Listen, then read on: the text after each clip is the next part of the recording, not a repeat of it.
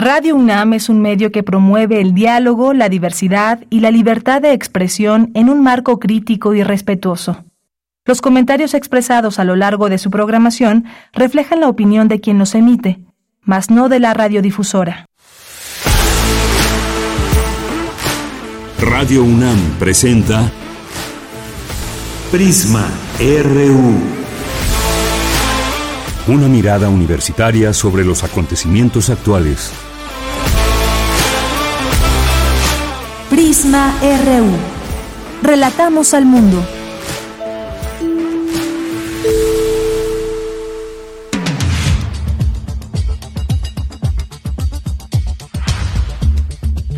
Muy buenas tardes, muchas gracias por acompañarnos en Prisma RU en vivo todos los días de lunes a viernes de 1 a 3 de la tarde aquí en el 96.1 de FM. Saludos a quienes nos escuchan a través de nuestra página de internet en www.radio.unam.mx. Pues varios temas el día de hoy, tanto de nuestra universidad como lo que está pasando en México y el mundo. En México, pues este tema sin duda alguna importante que tiene que ver con el INE y este plan B que pretende reformar, hacer algunas reformas específicas al Instituto Nacional Electoral y hay pues esta opinión diversa de voces en torno a esto. Una que incluso está en riesgo que se puedan llevar a cabo las elecciones en 2024 y otra pues también entre el presidente, sus seguidores que dicen no pasa nada, solamente se adecuó el presupuesto. Hoy vamos a platicar, vamos a empezar esta serie de conversaciones que tendremos a lo largo largo de los siguientes días porque es un tema muy importante y además también ya está anunciada una marcha para febrero del INE no se toca.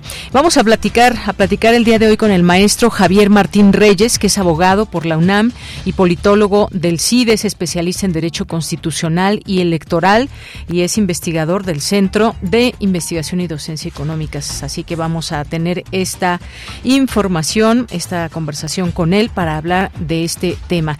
Tenemos una invitación a la presentación de un libro, Insilo, la cárcel del silencio, invisibilidad lesbiana y resistencia, de Norma Gromovejo, que es profesora investigadora de la Universidad Autónoma de la Ciudad de México.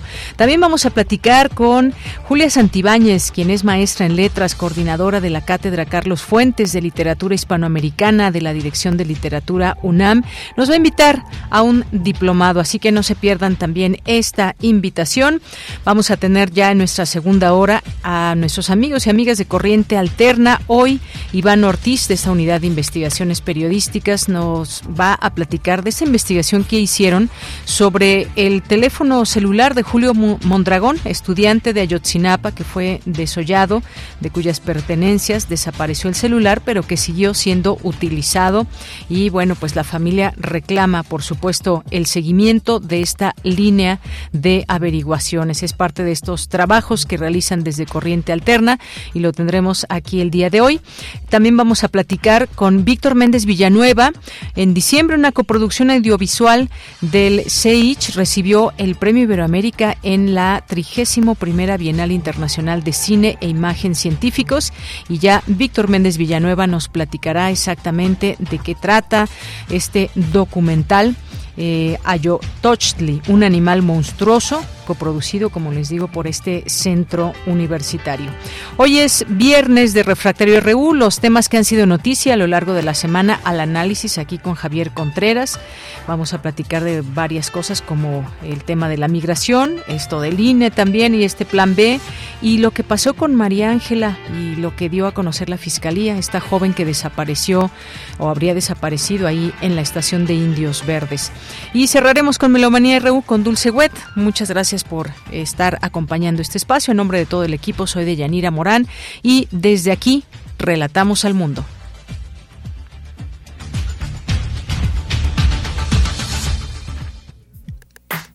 Relatamos al mundo. Relatamos al mundo.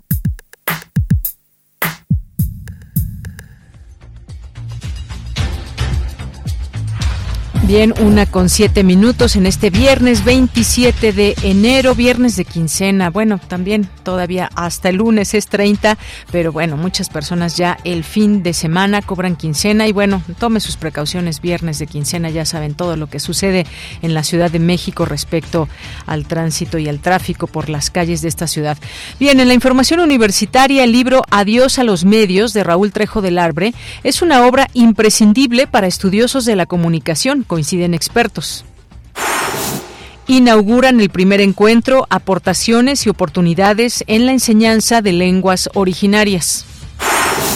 La doctora Guadalupe Ponciano Rodríguez de la Facultad de Medicina de la UNAM habla sobre tabaquismo y vapeadores. La especialista consideró como un grave un gran, perdón, un gran avance el nuevo reglamento sobre el control del tabaco y grave las consecuencias del tabaquismo, por supuesto. La extinción es el tema del número 8 del periódico Goya que realizan las y los estudiantes de la UNAM. En la información nacional, el presidente Andrés Manuel López Obrador aseguró que la inflación va a disminuir este año y así se reflejará en los próximos reportes del Instituto Nacional de Geografía y Estadística. La alcaldesa de Cuauhtémoc, Sandra Cuevas, aseguró que desconoce la propaganda en contra de la jefa de gobierno, Claudia Sheinbaum, que fue hallada por la Secretaría de la Contraloría General en oficinas de la alcaldía. Esta tarde, la jefa de gobierno habló al respecto. Porque quieren poner una, como si fuera una disputa entre una alcaldesa y la jefa de gobierno. El tema es que se encontró una gran cantidad de propaganda, que se llama guerra sucia, no tiene otro nombre, una campaña en contra de la jefa de gobierno en una oficina pública. Entonces quieren minimizar el asunto algunos medios. Para mí en realidad es la evidencia de una guerra sucia que hemos venido diciendo que existe.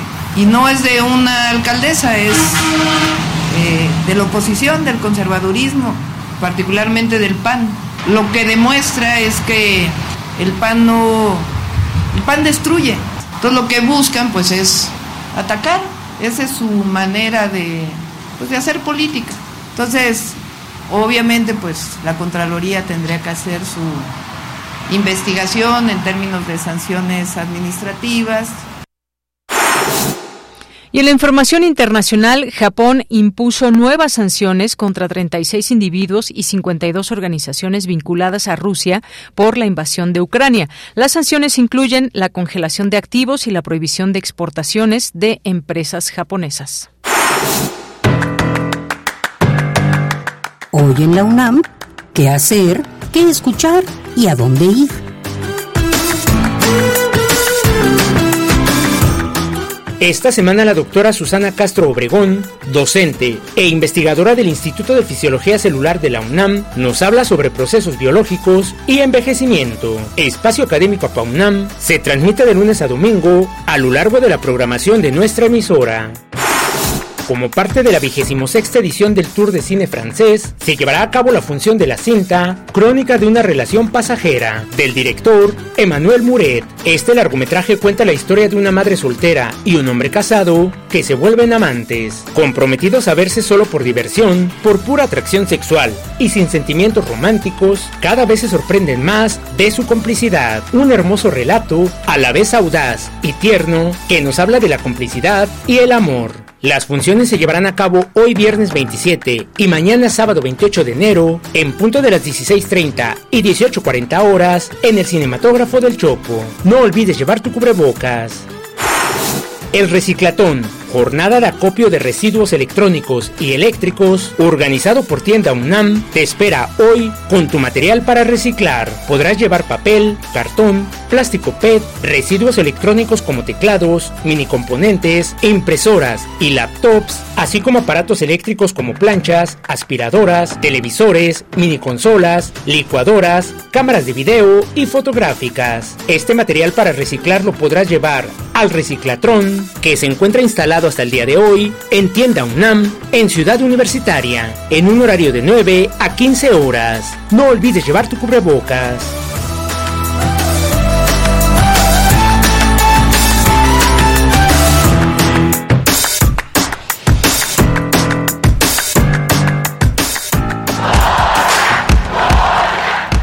Campus RU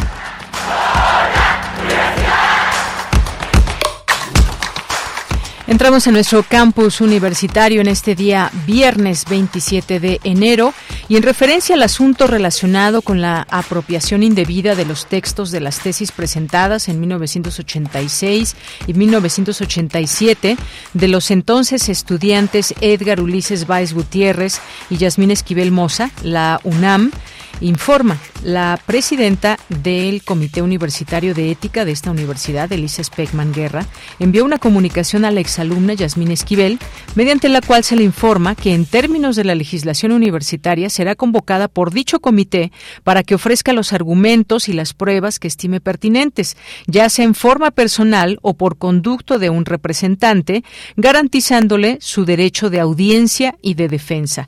En tanto se fije la fecha de la convocatoria, el Comité Universitario de Ética podrá recibir los documentos que Yasmín Esquivel considere pertinente remitir, relacionados con la problemática en la oficina de la Secretaría Técnica de ese comité.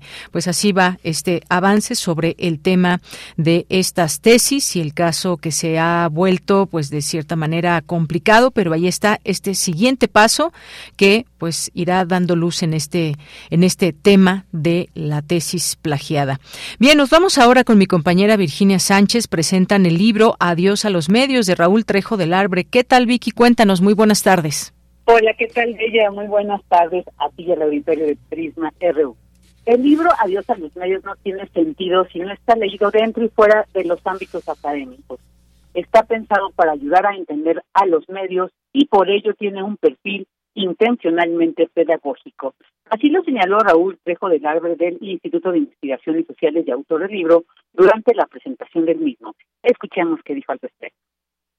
En este libro se ofrecen rudimentos para entender a los medios, para comprender sus transformaciones, para discutir a los medios y para comprender de qué manera estamos ubicados en un cambiante, crecientemente descentralizado y constantemente desafiante ecosistema comunicacional, que ya no está dominado, hegemonizado, dirían algunos expertos, por los medios tradicionales. Antes teníamos un sistema de medios en donde los medios que yo llamo concentrado, la televisión, la radio y la prensa, eran casi la única presencia.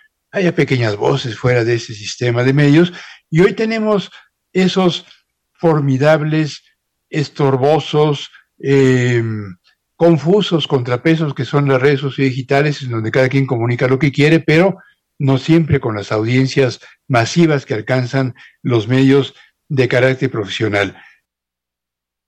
Y en comentar el libro, Rosael Barroyo de la Universidad Pontificia Bolivariana de Colombia destacó que se trata de una guía que invita a observar la comunicación descentrada desde la perspectiva de un compromiso social donde la responsabilidad en el uso de las palabras, frases y afirmaciones que hilamos con ellas puedan contribuir a elevar la discusión y el debate. En tanto, Gabriel Pérez Salazar de la Universidad Autónoma de Campeche dijo que el libro tiene una perspectiva sistémica en tanto que aborda los medios desde diversos enfoques. Mientras que Sofía Enríquez Avendaño, periodista de Radio Fórmula, dijo que es una obra indispensable para los estudiantes y profesionistas de la comunicación y todas las ciencias sociales. Así que también Manuel Guerrero, profesor investigador de la Universidad Iberoamericana, dijo que se trata de un texto necesario que viene a poner orden en el ámbito de los medios. Escuchemos.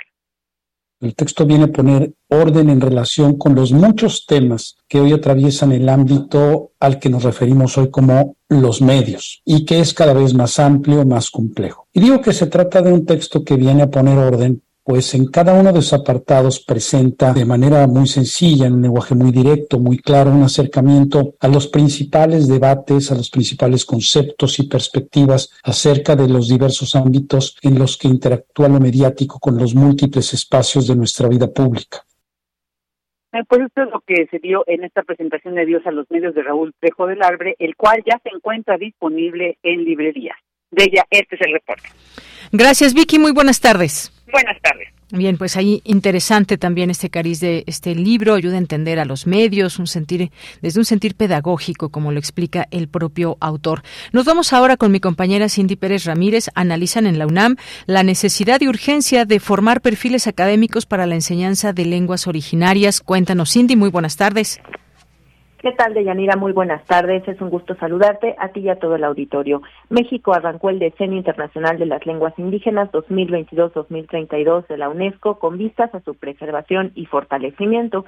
Ante este panorama, el Consejo Académico del Área de las Humanidades y las Artes, a través de la Comisión Especial de Lenguas, organizó el primer encuentro Aportaciones y Oportunidades en la Enseñanza de Lenguas Originarias.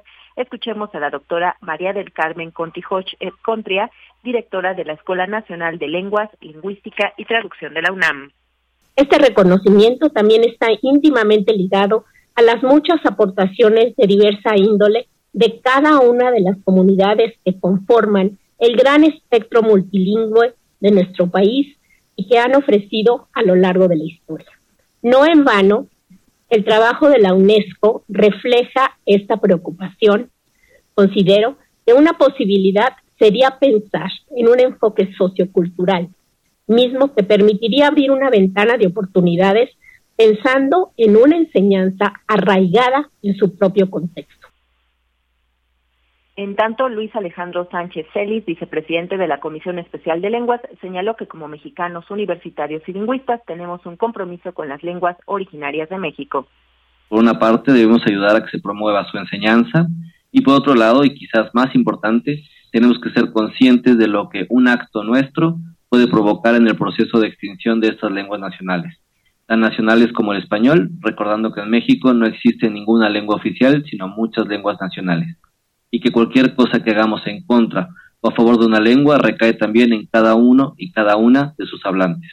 Citando a la sociolingüista eh, Miriam Yateco, nadie deja de hablar una lengua porque quiere, porque lo decide de un día a otro. Deyanira, en días recientes, organizaciones de la Red Nacional de Intérpretes y Traductores de Lenguas Indígenas aseguraron que de no modificarse severamente la política y estrategia pública en torno de las lenguas indígenas mexicanas, en 90 años desaparecerán en su totalidad. Este es mi reporte. Cindy, muchas gracias y buenas tardes. Muy buenas tardes. Bien, vamos ahora con Dulce García. Presentan ya el número 8 del periódico Goya que realizan las y los estudiantes de la UNAM. Adelante, Dulce. Así es, Deyanira. Muy buenas tardes a ti al auditorio. Deyanira, la UNAM llevó a cabo la presentación del número 8 del periódico Goya, espacio que construye que construyen las y los estudiantes de la UNAM y en donde expresan el sentimiento de pertenecer a la universidad. En esta ocasión, Deyanira Goya lleva el título de Nos heredaron la extinción y que a decir de John Ackerman, director del programa universitario de estudios sobre democracia, justicia y sociedad, refleja a través de la conjunción entre ciencias y humanidades las preocupaciones más apremiantes de los jóvenes hoy día. Vamos a escuchar. Una, universidad con 360 mil alumnos este, necesitaba este espacio de articulación de debate y de expresión libre, libre como el viento. Así que es este, maravilloso que ustedes hayan respondido a nuestra convocatoria de nuestro super equipo.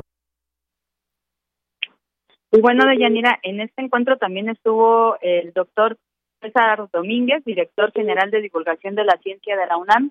Él destacó que el hecho de que se hable de la extinción deja ver que es necesario que se rompa la barrera entre las ciencias y las humanidades. Escuchemos por qué. Y ahora lo que estamos viendo es que hay una sinergia que ocurre no solamente a nivel de la interacción entre las humanidades y las ciencias, sino ocurre en la vida real. Es decir, este, los humanos tenemos efectos sobre el ambiente y el ambiente tiene efectos sobre nosotros. Y parece en este momento que vamos ganando la guerra. No sé si eso es una guerra que debería aplaudirse, pero ninguna guerra se debería aplaudir. Pero esta, este, pues algo tenemos que hacer y creo que el número lo refleja muy bien. Deyanira, en su oportunidad, Ángel Figueroa, director general de divulgación de las humanidades, dijo que el número 8 del periódico Goya deja ver la importante participación de las y los jóvenes en la sinergia entre ciencia y humanidades. Escuchamos. Los jóvenes quieren que los escuchemos y debemos de escucharlos porque la universidad no es de las autoridades únicamente, la UNAM es de todos. Y si no escuchamos a los jóvenes, estamos perdiendo mucho de, de la riqueza que podríamos tener.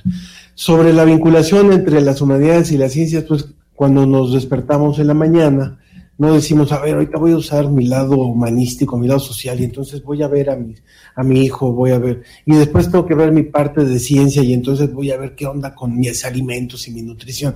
No hay esas fronteras en nosotros, pues tampoco los debería de haber, tampoco los, los hay en el conocimiento. Y bueno, Deyanira, por último, comentarle al auditorio que el número 8 del periódico Goya ya puede consultarse en la página del Programa Universitario de Estudios sobre Democracia, Justicia y Sociedad, que es pudjs.unam.mx. Esta es la información. Dulce, muchas gracias y buenas tardes. Gracias a ti, muy buenas tardes. Continuamos. Queremos escuchar tu voz. Síguenos en nuestras redes sociales. En Facebook como Prisma RU y en Twitter como arroba PrismaRU. De prosperar el plan B de reforma electoral en tribunales, México estaría ante el riesgo de un conflicto pre y postelectoral, lo que podría derivar en la anulación de las elecciones de 2024. Esto opinó el día de ayer el consejero presidente del Instituto Nacional Electoral, Lorenzo Córdoba, y un día después, justamente, de que el Consejo General del INE conociera el informe técnico sobre los impactos del plan B en el sistema electoral. Las consejeras y consejeros ofrecieron una conferencia de prensa y ahí detallaron los riesgos que se correrían en caso de que entraran en vigor los cambios legales que se aprobaron el año pasado por los legisladores, tanto de Morena, el PT y el Partido Verde Ecologista de México. Vamos a ir analizando en los siguientes días, pues justamente esta, este plan B de la reforma electoral desde estas distintas aristas que pueda haber, cómo eh, ¿Qué cambiaría ahora con este plan B de reforma electoral con respecto a lo que se tiene? Y hoy hemos invitado, nos da mucho gusto que nos acompañe en este espacio, el maestro Javier Martín Reyes, quien es abogado por la UNAM y politólogo por el CIDE, es especialista en Derecho Constitucional y Electoral, es investigador y profesor del Instituto de Investigaciones Jurídicas de la UNAM. Maestro Javier Martín Reyes, un gusto saludarle. Muy buenas tardes. No, hola, ¿qué tal, Deyanira? Como siempre, con el gusto de saludarte a ti y, por supuesto, también a todo el auditorio. Muchas gracias, gracias maestro. Pues, ¿qué opinión tiene sobre este este plan B de reforma electoral? Aquí tratamos justamente de ir desmenuzando todos estas eh, estos temas para comprenderlos de la mejor manera. Sabemos que también ya está planeada una una marcha respecto a ese tema del plan B de la reforma electoral. Pero ¿qué debemos de saber? ¿Qué cambia con este con este plan sobre lo que se tiene ahora?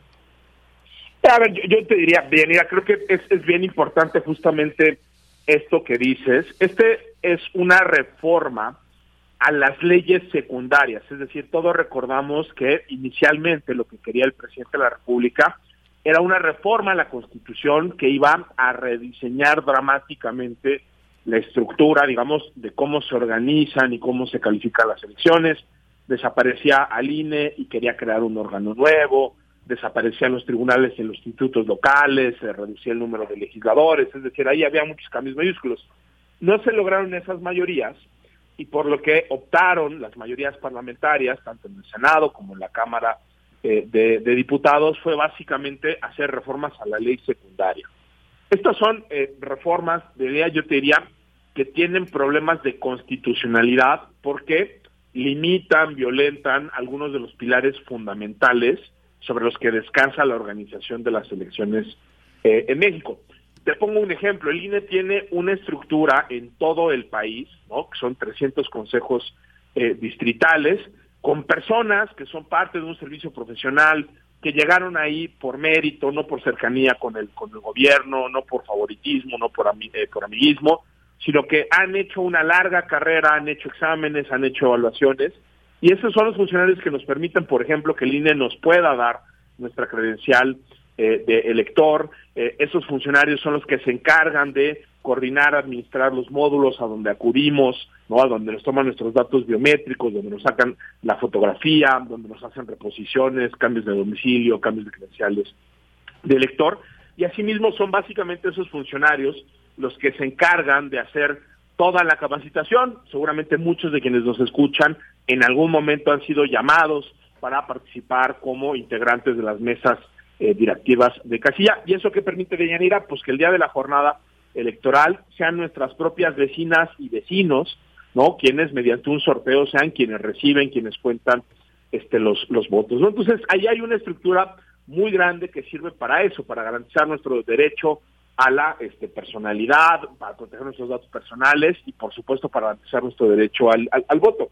Y uno del, yo diría, quizá el cambio más importante de la reforma es que esta estructura territorial distrital se destruye, ¿no? Entonces, eh, te pongo un ejemplo, en la zona eh, metropolitana de la Ciudad de México, ¿no? Es decir, incluimos no solo Ciudad de México, sino también el Estado de México, vamos a tener 50 de esas juntas distritales, pues, ¿por qué? Porque la cantidad de personas que residen en esta eh, parte del país, pues es, es enorme. Bueno, con esta reforma pasaríamos de tener 50 juntas a tener solo una, y pasaríamos de tener pues más de 250 funcionarios a tener solo uno.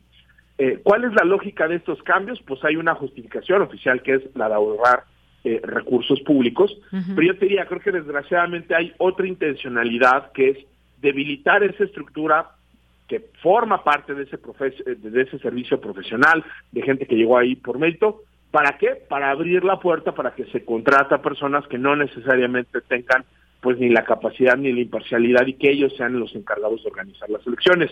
Eso pone en riesgo, pues déjame ponerlo así, desde cosas elementales como la logística, o sea, es decir, si esta reforma se termina de validar y no es invalidada o inaplicada por los tribunales, creo que logísticamente podríamos ver un escenario pues, donde no se instalen las casillas como se debe, donde no se capacite a la ciudadanía eh, como se debe, donde los votos no se cuenten este, como, como se debe y donde todas las otras etapas posteriores no a la recepción de la, de la votación no se realicen con esas garantías de independencia, de imparcialidad y de profesionalismo que, se requiere. Entonces, por eso se ha dicho, y no es una exageración, que sí es una reforma pues que pone en riesgo a la democracia mexicana en una dimensión de Yanira que ya estaba resuelta, es decir, la democracia mexicana tiene muchísimos eh, eh, problemas, creo que hay muchísimas cosas que podríamos mejorar del sistema electoral, pero una cosa que sí habíamos resuelto y que en eso México incluso es un referente a nivel mundial es en el tema de la organización de las elecciones. En México los votos se cuentan y se cuentan bien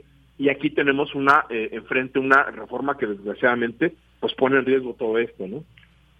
Bien, pues bueno, me parece que hay una explicación de, todo esto. Muchas gracias. Para ir entendiendo qué significan estas distintas eh, reformas que se están planteando, eh, esta reforma las leyes secundarias sobre todo, dice el consejero presidente que las elecciones perderían calidad técnica y credibilidad. ¿Por qué? Bueno, pues parte de ello ya nos lo explica, maestro. Entre ellas, pues menos funcionarios. También dice eh, Lorenzo Córdoba en que las reformas provocarían una situación inédita. ¿Cuál es? Pues la del conflicto previo a las elecciones, lo que dice generaría condiciones para una probable anulación de las elecciones presidenciales de 2024. Creo que eso ya es bastante grave que se pudieran anular por primera vez elecciones presidenciales en 2024. Eh, esto, usted nos dice, debilita la estructura, abre la puerta a otro perfil de personas que puedan estar, eh, pues, como funcionarios en los distintos en los distintos sitios del país. Pero qué es lo que se puede mejorar, ya que usted planteaba también esto. A ver, si esto va a afectar, se pueden mejorar cosas. ¿Qué se puede mejorar eh, hablando en este en este sentido? No, a ver, yo, yo te diría, creo que hay, hay, hay muchos pendientes, ¿no? Digamos, que desgraciadamente no están en, en, la reforma. Yo te diría, a mí me gustaría tener, ¿no? Eh, fórmulas de representación que valga la redundancia, sean más representativas. Es decir, que si un partido saca el 40% de los votos, pues que tenga el 40% de los escaños. Hoy tenemos un sistema que distorsiona eso. Siempre los partidos mayoritarios, en su momento el PRI, luego el PAN, luego otra vez el PRI eh, y ahora Morena, han estado sobre representados, ¿no? Y creo que eso es algo que afecta a la calidad de las elecciones. Eh, creo, sinceramente, que tendríamos que tener un mejor sistema para fiscalizar los recursos en las, en las elecciones. La verdad, de Yanira, es que en las elecciones se gastan cantidades de dinero que no se reportan, que las autoridades no se enteran y que de alguna manera pues ponen en riesgo también, déjame ponerlo así, la dependencia que pueden tener nuestros representantes respecto de otros poderes, que pueden ser poderes económicos, que pueden ser poderes políticos o que incluso pueden ser poderes ilegítimos como el crimen eh, organizado. Yo creo que necesitaríamos una reforma como muy en serio, digamos, para fiscalizar de mejor manera, en coordinación no solo con las autoridades electorales, sino también con las instituciones del Estado mexicano, para que el control del dinero sea un control mucho más efectivo. Y también lo que hemos visto es que pues los partidos de todos los colores, no digamos no solo las mayorías eh, de hoy, sino en el pasado también lo hemos visto, pues utilizan los presupuestos de los municipios, de los estados y por supuesto también de la federación para desviar recursos públicos y para financiar ilegalmente las, las campañas. Creo que tendríamos que tener un marco regulatorio mucho más serio, con muchísimo más dientes, con mayores sanciones para poderlo lograr. Y eso, por desgracia, Yanira, tampoco está, digamos, en, la reforma, ¿no? De hecho, otras de los cambios, ¿no? Que también se introducen con este llamado eh, Plan B, es todo lo contrario, es debilitar la capacidad para este, sancionar a quienes eh, infringen la ley. Te pongo un ejemplo. A Félix Salgado Macedonio se le quitó la candidatura. ¿Por qué? Porque no reportó ningún gasto de precampaña cuando tenía la obligación. Y la ley decía que eso implicaba la cancelación del registro.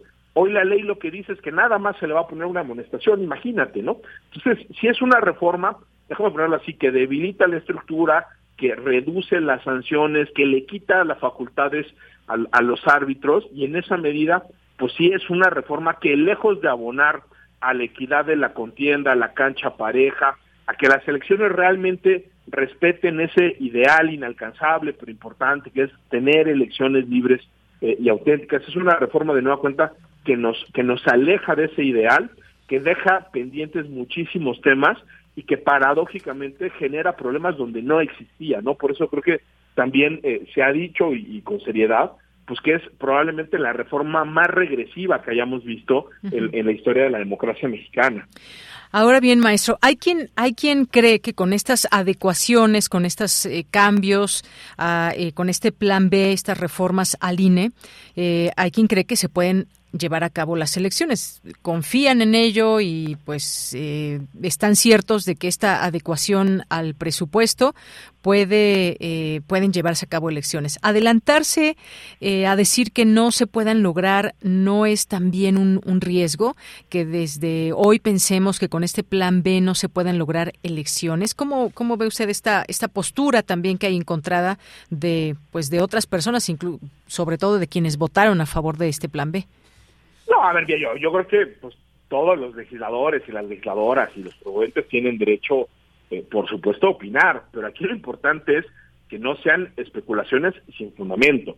Y lo que no han logrado eh, explicar ninguna de las personas que promovió esta reforma es cómo va a ser posible que en el área metropolitana de la Ciudad de México pasemos de 50 juntas distritales con 250 eh, funcionarios a un esquema donde haya una sola junta auxiliar con un funcionario que realice todas esas eh, tareas. Digamos, ellos pueden tener fe, pueden tener la creencia de que esto es así, pero pues hay una realidad objetiva allá afuera y lo que nos dice esa realidad es que la organización de las elecciones depende de una enorme cantidad de procedimientos, de una enorme cantidad eh, de candados y de, déjame ponerlo así, de normas que van permitiendo que eso eh, se realice. Por eso el informe que presenta el, INE es muy importante. no, no, no es un informe ni de los consejeros ni del presidente del INE, es un informe que elaboraron las áreas especializadas y técnicas del instituto y esas áreas técnicas nos están dando con datos duros, ¿no? Pues un panorama donde francamente está en, en riesgo. Entonces yo creo que en la conversación pública lo que necesitamos es discutir a partir de la evidencia, de los datos, y del conocimiento y no nada más de, de, las creencias. Yo, yo respeto, por supuesto, la opinión de todos quienes han defendido la, la reforma, pero claramente no nos, no nos han podido explicar ni cómo un sistema así podría eh, eh, funcionar y lo que es claro que también no nos han explicado es cómo esto puede ser compatible con esos principios y con esas reglas que están en, en, la, en la Constitución.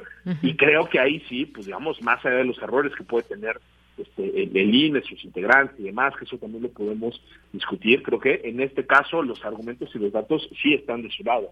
Bien.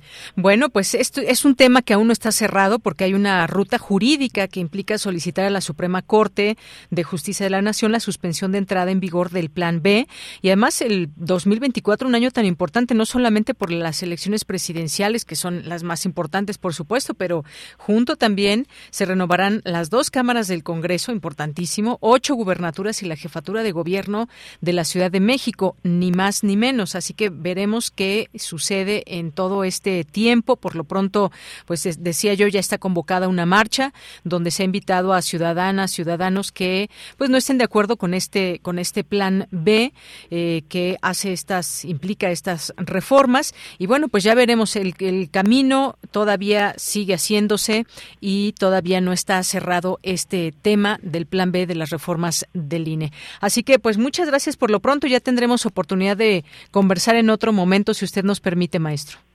Sí, por supuesto, y creo que lo que dices es importantísimo, es esto va a terminar en los tribunales, va a terminar en la Suprema Corte, en el Tribunal Electoral, va a terminar en los juzgados y en los tribunales que resuelven eh, amparos. Entonces, sí, sin duda es un tema que vaya que nos va a dar muchísimo de hablar. Claro que sí. Hasta luego y muchas gracias. Por nada, Yanira, que estés muy bien. Un abrazo fuerte. Un abrazo. Hasta luego, maestro Javier Martín Reyes, abogado por la UNAM, politólogo del CIDE, especialista en Derecho Constitucional y Electoral, investigador y profesor del Instituto de Investigaciones Jurídicas de la UNAM. Continuamos.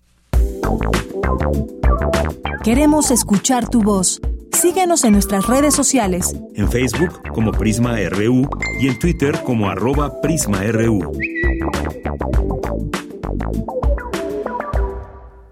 Bien, pues vamos a continuar ahora con una invitación que tenemos. Es una invitación para la presentación de un libro y nos acompaña Norma Mogrovejo, que es profesora investigadora de la Universidad Autónoma de la Ciudad de México. ¿Qué tal, eh, Norma? ¿Cómo está? Muy buenas tardes.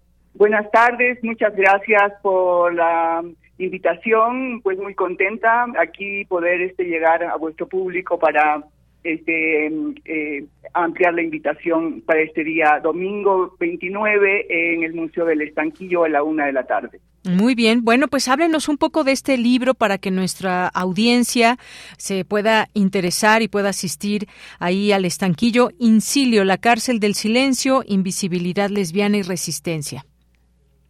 Eh, mira, en el 2015 yo publiqué un libro que se llamaba El sexilio político y el sexilio habla sobre el éxodo o la obligatoriedad que tuvieron los disidentes sexuales, lesbianas, gays, trans, de salir de sus lugares de origen en América Latina e irse a los Estados Unidos y pedir asilo político, ¿no? Está como la necesidad de, de salir, de desterritorializar.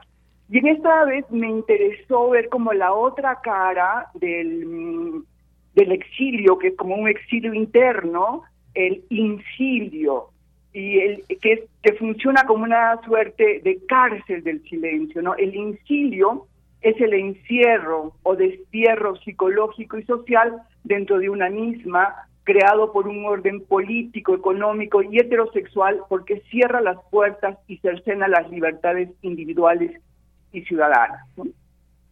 Eh, hice una convocatoria eh, pública para que las lesbianas de América Latina o de la Via Yala escribieran sobre sus experiencias en torno al silencio. Y bueno, recibí pues muchas em, aportaciones, ensayos, cuentos, poesías, eh, testimonios, y se hizo una selección. Y este libro está conformado por 16 em, trabajos de 15 autoras de 7 países y ocho de ellos pues no son de, digamos, de, ciudades que son la capital, sino de lo que llamamos provincia, lo que le da una particularidad este, muy, eh, muy específica, ¿no? Y bueno, en estos escritos de estas diversas autoras, pues se expresa cómo la heterosexualidad obligatoria opera mediante una pedagogía del ocultamiento, que controla, silencia, ignora y niega la posibilidad de estas personas para poder enunciarse, visibilizarse y habitar el espacio público en igualdad de condiciones. Y esta imposibilidad de, habitar un espacio público, ¿no? Eh, pues lo mm, eh, identificamos también como una suerte de desaparición forzada, porque estás obligada o a irte desde tu lugar de origen o encerrarte en este silencio que es como una especie de, cárcel, ¿no? Entonces, estas formas de mm, borramiento, tanto de, pues, de las mujeres y en este caso de las lesbianas, son parte de políticas de desaparición, de silenciamiento. Eh, y esta problemática en el caso de América Latina se complejiza con eh, los fenómenos de la violencia pues armada que tiene América Latina en distintos países, ya sea por el crimen organizado o ya sea por, este, por, grupos políticos. Y ambos, ah, eh, digamos, eh, ambas situaciones eh, potencian esta forma del silenciamiento hacia, hacia las lesbianas, porque los conflictos armados fundamentalmente lo que hacen es también imponer un poder político heteropatriarcal, y es decir, normas estrictas del género, donde las mujeres pues están bajo la amenaza permanente eh, de los feminicidios o la trata, ¿no?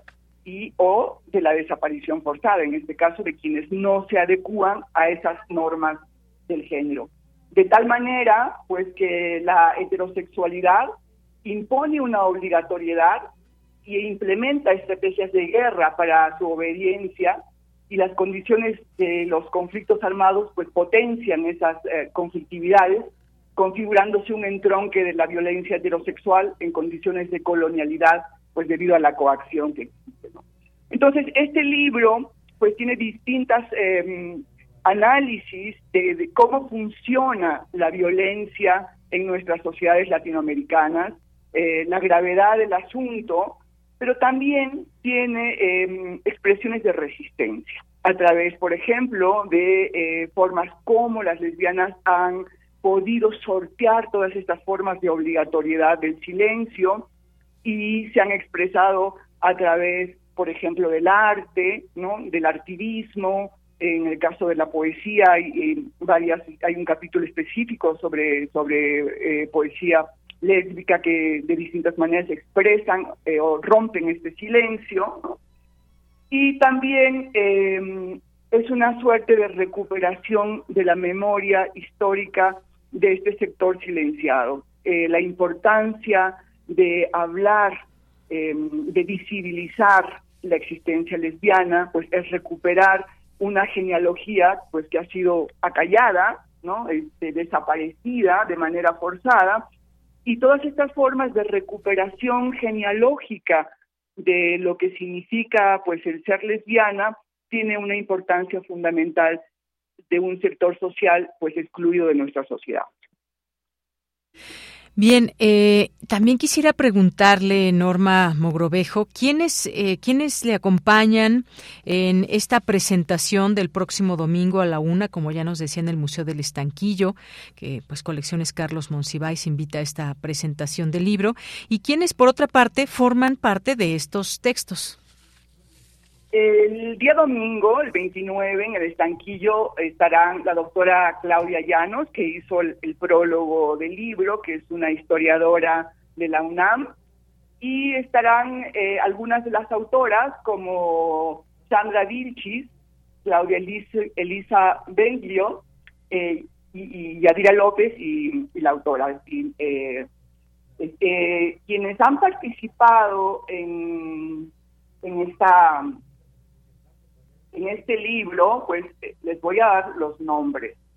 Ana Margarita Fernández de Castro Peñaranda, que es de Colombia, eh, Ignacia Salazar Piña de Chile, Ana Isabel Sánchez Osuna, que es de aquí de México, de, mm, de Culiacán, eh, Val Flores de Argentina, eh, María Teresa Garzón Martínez de Colombia, pero vive en Chiapas, Libertad García Sanabria de aquí de México, María Elis Fuentes de Venezuela, Claudia Elisa Bengio de aquí de la Ciudad de México, Marci Condori Marín de Perú, eh, Bárbara Esmenia de Brasil, Melissa Gessi y Graciela Rojas Guamán de Perú, eh, y eh, Yadira López Velasco de, mm, de México, y Aline de Maura Rodríguez de Brasil.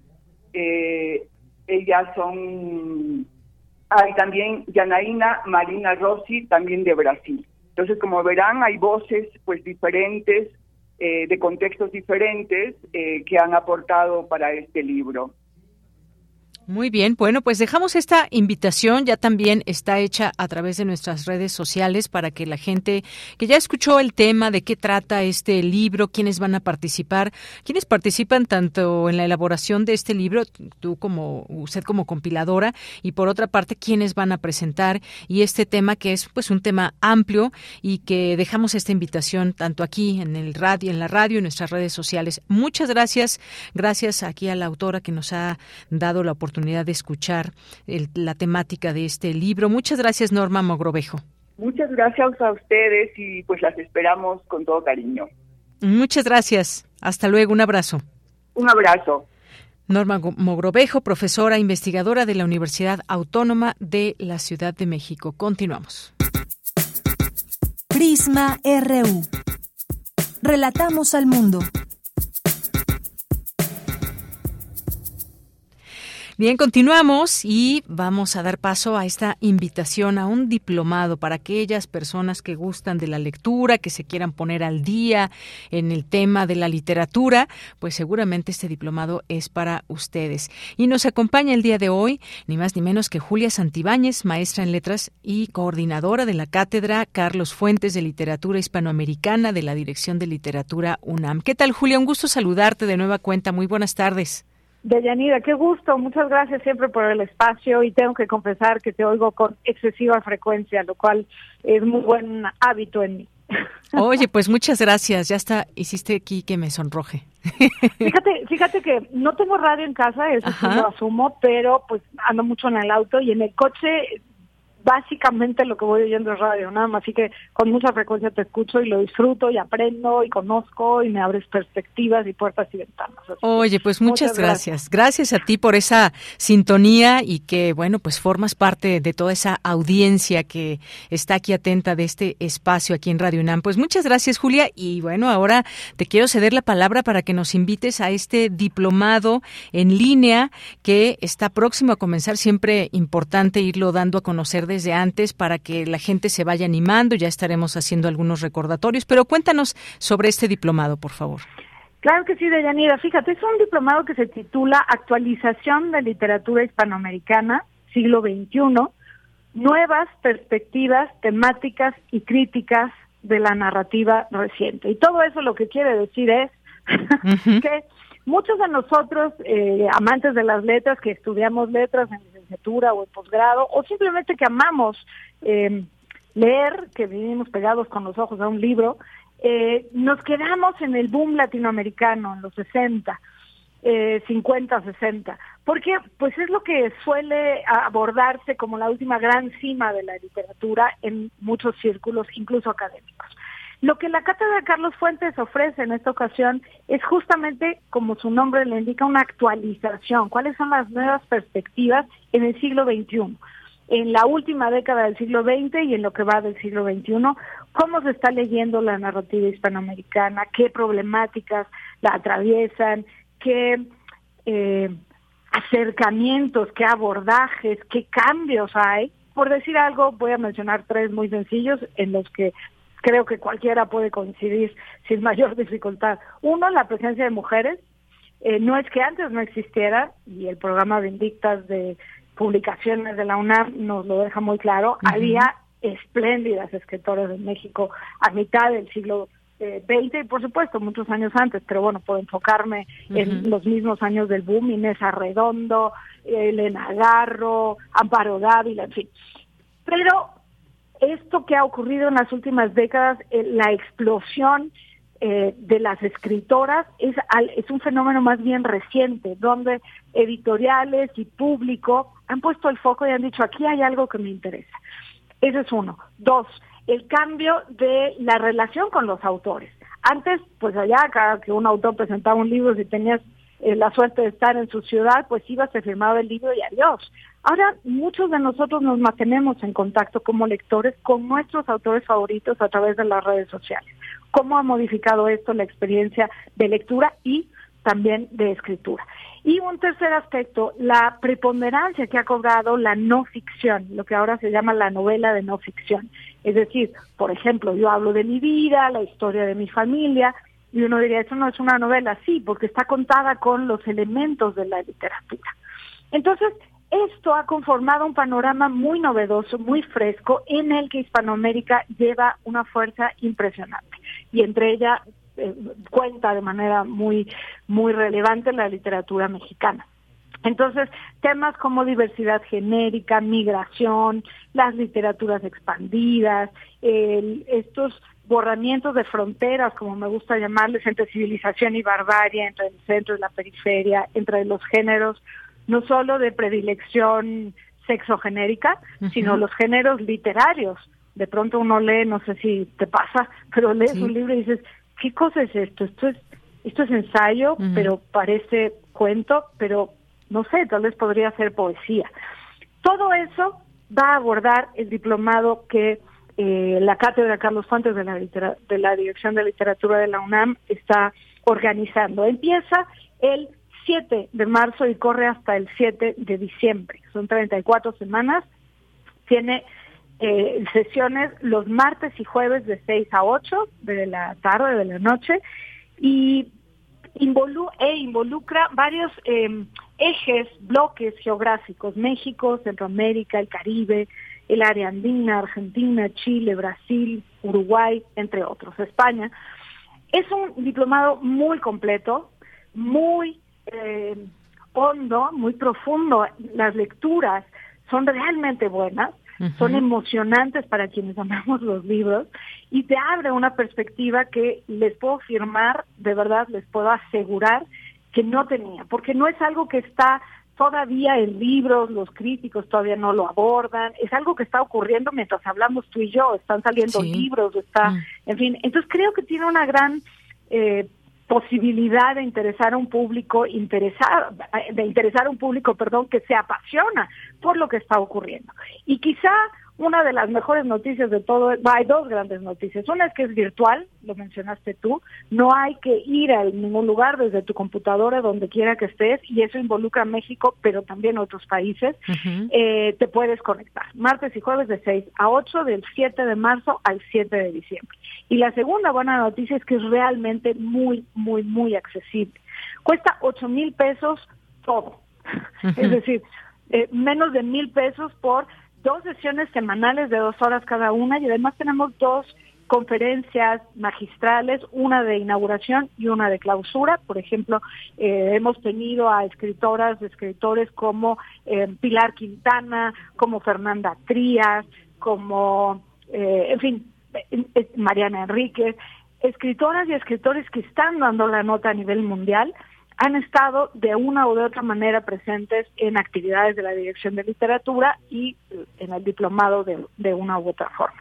El costo entonces es 8 mil pesos, es un único pago y además hay 10% de descuento a estudiantes de la UNAM, a profesores de preparatoria y CCH, egresados UNAM y la comunidad UNAM. Eh, la verdad es que creo que es yo me emociono y, no sé si se nota, pero yo me emociono porque siento que es algo que hace mucha falta y que y que realmente se exprime el fruto de la literatura que se está generando hoy y nos permite eso ver con otros ojos al mundo, entenderlo mejor, lo, que está pasando, lo que nos está rodeando, lo que nosotros mismas y mismos estamos viviendo. Entonces, pues este es el diplomado eh, de Yanira, tenemos muy buenos maestros, eh, los requisitos de inscripción son muy sencillos en realidad, pero si quieren más informes, si algo ahí les interesó, tenemos escritores y escritoras como maestros, eh, pero para no quitarte más el tiempo, si alguien tiene interés, puede escribir al correo que voy a decir ahora, tomen un lápiz y un papel o, un celular, actividades, en plural, actividades CCF, que es Cátedra Carlos Fuentes UNAM, actividades CCF UNAM, arroba gmail.com. Y ahí les damos toda, toda la información que puedan querer, necesitar y ojalá que se inscriban porque nos da mucha emoción tener, el año pasado tuvimos un grupo espléndido, súper participativo, gente de muchos otros países y de muchos estados de la República Mexicana. Entonces es algo que no hay en el mercado, mercado lo uso con comillas, en el mercado académico me refiero incluso, Eh, entonces, bueno, nos da mucho orgullo de, ofrecer este diplomado y nos da también muchas ganas, nos dan también muchas ganas de que se inscriba la gente que pues siente que eso es algo que necesita, que quiere hacer y que le va a enriquecer de una o de otra forma. Claro que sí. Bueno, pues creo que nos has dado ya todas estas estas informaciones para saber a quién va dirigido, quiénes puede, quiénes participan también, o bueno, más bien cuál es el perfil de esas personas que son parte de este diplomado. Fíjate que de pronto, pues nos escuchan aquí eh, maestras, maestros, profesores universitarios, pero también de preparatorias, de CCH, que se hacen presentes en nuestras redes sociales y a veces, pues justamente están buscando este tipo de, de diplomados para estar al día, ponerse al día también con sus alumnas, con sus alumnos ahí en las aulas. Y bueno, me parece que este diplomado va a ser de gran, gran utilidad. Ahí ya tenemos toda la información también en nuestras redes sociales, en Twitter y Facebook, por si se les fue algo, por si quieren más información. Ahí están todos los detalles desde el costo, quiénes van a participar y todo esto. Así que pues no nos resta más que invitarles. Ya haremos por ahí un recordatorio porque eh, siempre hay un límite para la, eh, para pues no el número de personas, pero sí la fecha límite de inscripción inscripción y que será el próximo 3 de marzo. Haremos algunos recordatorios, pero algo más que nos quieras comentar antes de despedirnos, Julia. Que muchas gracias por decirlo. Me faltaba mencionarlo. Sí, va muy dirigido no solamente a estudiantes de literatura, a lectores voraces, hayan o no estudiado letras, sino, como tú lo, lo subrayaste muy bien, a profesores, a maestros, que eh, atienden una biblioteca, que dan el taller, que dan la clase y que de pronto ellos mismos dicen, híjole, ¿dónde, cómo, qué tengo que leer? ¿Cuáles son ahora sí que los nombres que no me puedo saltar y que además van a conectar con mis alumnos, con mis estudiantes? Entonces, efectivamente, los maestros, los profesores son, eh, digamos, candidatos naturales para, para este diplomado de actualización en literatura hispanoamericana de Yanira. Y muchísimas gracias por mencionarlo. Yo aquí emocionada, estaba viendo ese punto tan importante. Bien, no, pues muchas gracias a ti, siempre un gusto tenerte en este espacio, gracias por tu sintonía y gracias hoy también por darnos todos los pormenores de esto que pues seguramente quien lo tome le abre perspectivas y puede aprender muchísimo, además de quienes son las y los ponentes en este diplomado. Pues muchas gracias Julia, te mando un abrazo y aquí estaremos recordando este diplomado. Muchas gracias a ti, Deyanira. Un abrazo fuerte. Un abrazo, hasta luego, muchas gracias. Y bien, pues fue Julia Santibáñez, maestra en letras, y ella es coordinadora de la Cátedra Carlos Fuentes de Literatura Hispanoamericana de la Dirección de Literatura de la UNAM. Y bueno, vamos a ir a un corte y aprovecho para mandar saludos aquí a Marco Zapata, que nos acompaña hoy aquí de visita para conocerlo en persona y que forma parte de esta unidad de investigaciones periodísticas de Corriente Alterna, aquí todos los viernes, un espacio abierto para conocer de estas investigaciones investigaciones y estos trabajos tan profesionales desde esta unidad. Vamos a hacer el corte y regresamos. Queremos escuchar tu voz. Síguenos en nuestras redes sociales. En Facebook como Prisma RU y en Twitter como arroba PrismaRU.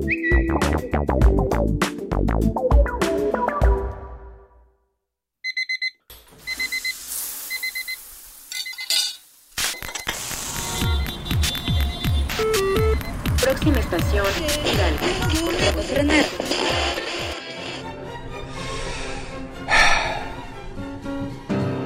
...96.1 de frecuencia modulada. 860 de amplitud modulada. Transmitiendo desde Adolfo Prieto 133 en la Colonia del Valle. XEUN. Radio UNAM. Experiencia sonora. Creemos en un mundo donde se escucha toda la música, toda la música, Donde el conocimiento esté abierto al mundo. Donde se ame de todas las formas. Ese mundo es posible y vamos a pelear por él. Resistencia modulada de lunes a viernes de las 20 a las 23 horas por el 96.1 de FM, Radio UNAM. Experiencia sonora. Ay, no, comadre, ya no entiendo nada. Cada día todo más caro. Yo sí entiendo, estamos muy mal. Todo está carísimo. Además, ya no se encuentra lo mismo que antes. En México, Vivimos una crisis alimentaria. La inflación y la falta de seguridad han generado carestía de alimentos y precios altísimos. En el PRD proponemos un plan de emergencia alimentaria que garantice el acceso a los alimentos a precios justos. PRD. En esta temporada de frentes fríos, hay cambios bruscos de temperatura, lluvia, vientos heladas, nieve e inundaciones. Con frente frío no me confío, por eso siempre escucho el pronóstico del tiempo. Abrígate bien para reducir el riesgo de enfermedades respiratorias. Con la Conagua y el Servicio Meteorológico Nacional estamos prevenidos. Gobierno de México. ¿Sabes qué tienen en común? El polvo de una estrella durmiente el moco de King Kong o el enano más alto de todos? Pues que a todos los puedes encontrar en la radio. Solo tienes que decir las palabras mágicas. ¡Hocus Pocus! Para tus orejas y escúchanos todos los sábados a las 10 de la mañana por Radio UNAM. Experiencia sonora. Es muy tedioso hacer siempre lo mismo. No dejes que el aburrimiento apague tu imaginación. Escucha Escaparate 961 con los eventos culturales del momento. Viernes a las 15:15 horas por Radio UNAM. Entretenimiento y cultura. Radio UNAM. Experiencia sonora.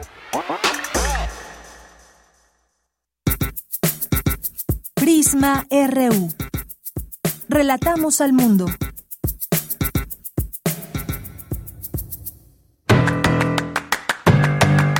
Mañana en la UNAM, ¿qué hacer? ¿Qué escuchar? ¿Y a dónde ir? Recuerda que durante el mes de enero, Radio UNAM ha realizado una selección de obras dirigidas por el gran creador teatral Ludwig Margules. Estas piezas forman parte de la colección de ficción sonora de Radio UNAM que obtuvo recientemente la inscripción en el Registro Memoria del Mundo de México. Mañana sábado 28 de enero no te puedes perder el radiodrama En alta mar de Suabomir Rosek. Tres náufragos se han quedado sin alimento en alta mar. Uno propone que alguno de ellos se sacrifique para que los demás coman. Entre debates, votaciones fraudulentas y argumentos absurdos, cada uno se defenderá de ser sacrificado. Sintoniza mañana en punto de las 20 horas, el 96.1 de FM. ¿Sabías que durante la década de los años 50, cuando el vinilo era escaso, en la Unión de Repúblicas Socialistas Soviéticas, antigua URSS, se realizaban grabaciones en radiografías viejas de los hospitales? Lo que contenían eran los géneros prohibidos, música de occidente, jazz y rock. Se cortaban con tijeras, el orificio central se hacía con un cigarro prendido y se grababan utilizando los dispositivos con los que se leía un disco de vinilo. Claramente no sonaban bien, pero se ofrecían los materiales en las calles de forma clandestina. A ello se le conoció como música en costillas o discos de huesos. Mañana sábado en el Gabinete de Curiosidades, Frida Rebontulet nos presenta la segunda parte de los discos de radiografías, ahora con los temas prohibidos, al menos para la URSS, como Elvis Presley. Sintoniza mañana sábado, en punto de las 17.30 horas, la frecuencia universitaria de Radio UNAM 96.1 de FM. Un niño llega a un orfanato que acoge a huérfanos de víctimas republicanas tras finalizar la Guerra Civil Española. Su presencia modificará la rutina del colegio. Esta es la premisa de la cinta El Espinazo del Diablo, que forma parte del ciclo Celebrando a Guillermo del Toro, organizado por la Filmoteca de la UNAM y la Casa del Lago. La función de la cinta El Espinazo del Diablo se llevará a cabo mañana sábado 28 de enero en punto de las 16 horas y el domingo 29 de enero a las 13 horas no te puedes perder el largometraje Mimic. Ambas funciones se llevarán a cabo en la Casa del Lago de la UNAM. Recuerda que antes, durante y después de cada función es indispensable el uso de cubrebocas. Para Prisma RU, Daniel Olivares Aranda.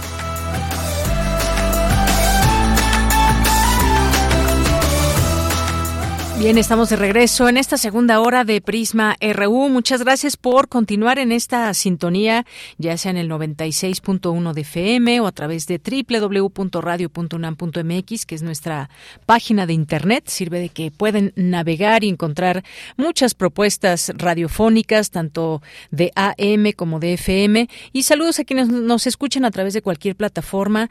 La radio, que siempre ahora ya está desde nuestra palma de la mano todas las estaciones, no solamente de México, sino del mundo. Bueno, díganos de dónde nos están escuchando, qué van a hacer el fin de semana. Recuerden que es viernes de complacencias y que si nos da tiempo nos despedimos con una canción que ustedes elijan hacia el final del programa. Pues vamos a mandar saludos a quienes nos están escribiendo en arroba en Twitter, Prisma en Facebook. Muchas gracias. Aquí ah, le mandamos saludos a Julia Santibáñez, que ya nos dijo que es radio escucha de este, de este programa. Muchas gracias. Santiago Luis Enrique Castillo, muchas gracias también a Jorge Fra.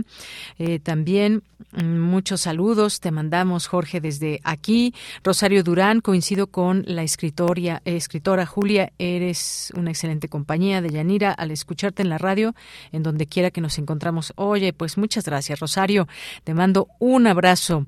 Un abrazo también siempre que nos, que nos escuchas y siempre te haces presente, así que te extrañamos cuando en algún momento te extrañaremos si no lo haces algún día. Muchas gracias, Rosario Jorge. Muchos saludos también eh, a nuestras amigas y amigos de Periódico Goya, ya en su octavo número. Muchas gracias siempre también por compartir sus experiencias y aquí siempre el espacio abierto para este esfuerzo universitario. Breaking Down también. Te mandamos muchos saludos, eh, Daniel. Mr. Shazan, un abrazo Puma, me mandan por aquí. Muchas gracias, Mr. Shazan, y otro abrazo de regreso también. Eh, gracias por abrir espacio al análisis sin estridencias. Gracias por compartir. Nos encontramos el próximo domingo 29. Saludos y un gran viernes para todo el equipo de Prisma RU. Muchas gracias. Y bueno, pues deja de nueva cuenta esta invitación que les hemos hecho para este libro Incilio de eh, Norma Mogrovejo de la Universidad Autónoma de la Ciudad de México ahí en el Museo del Estanquillo. Raúl González Sanabria, muchas gracias. Dice, esta narrativa del invitado parece una propagación del discurso del consejero presidente del INE, racista y faccioso Lorenzo Córdoba. No parece objetivo su análisis. Gracias por el comentario y saben qué, qué bueno que lo menciona Raúl González, porque aquí pues tratamos de generar las distintas voces. Por supuesto, buscaremos una voz que también desde otra perspectiva nos diga pues cuál es la el punto de vista de este sobre este plan B de reforma al Instituto Nacional Electoral eh, respecto a su buen funcionamiento, eh, aún con estas modificaciones. Lo haremos y estaremos en ello, por supuesto. Esa es, eso es algo muy importante para este equipo, que se puedan escuchar estas distintas ópticas y versiones y pues ambos lados de, la noticia. Muchas gracias Raúl. David Funk Soldier, eh, claro, es del sí del especialista. Gracias David Funk. Misael Neoténico, saludos a la profesora Mogrovejo. Sigan invitando más profesores de la UACM. Felicidades al equipo de Prisma RU. Gracias Misael. Eh, David que nos dice Lorenzo Córdoba está amenazando con boicotear las elecciones y la comunidad universitaria lo tendrá de regreso ocupando su plaza. Todo es una afrenta para ellos menos los sus sueldos. Eso es democracia. Gracias de David o David Funk Soldier. Muchas gracias. Alejandro Rodríguez, también muchos saludos.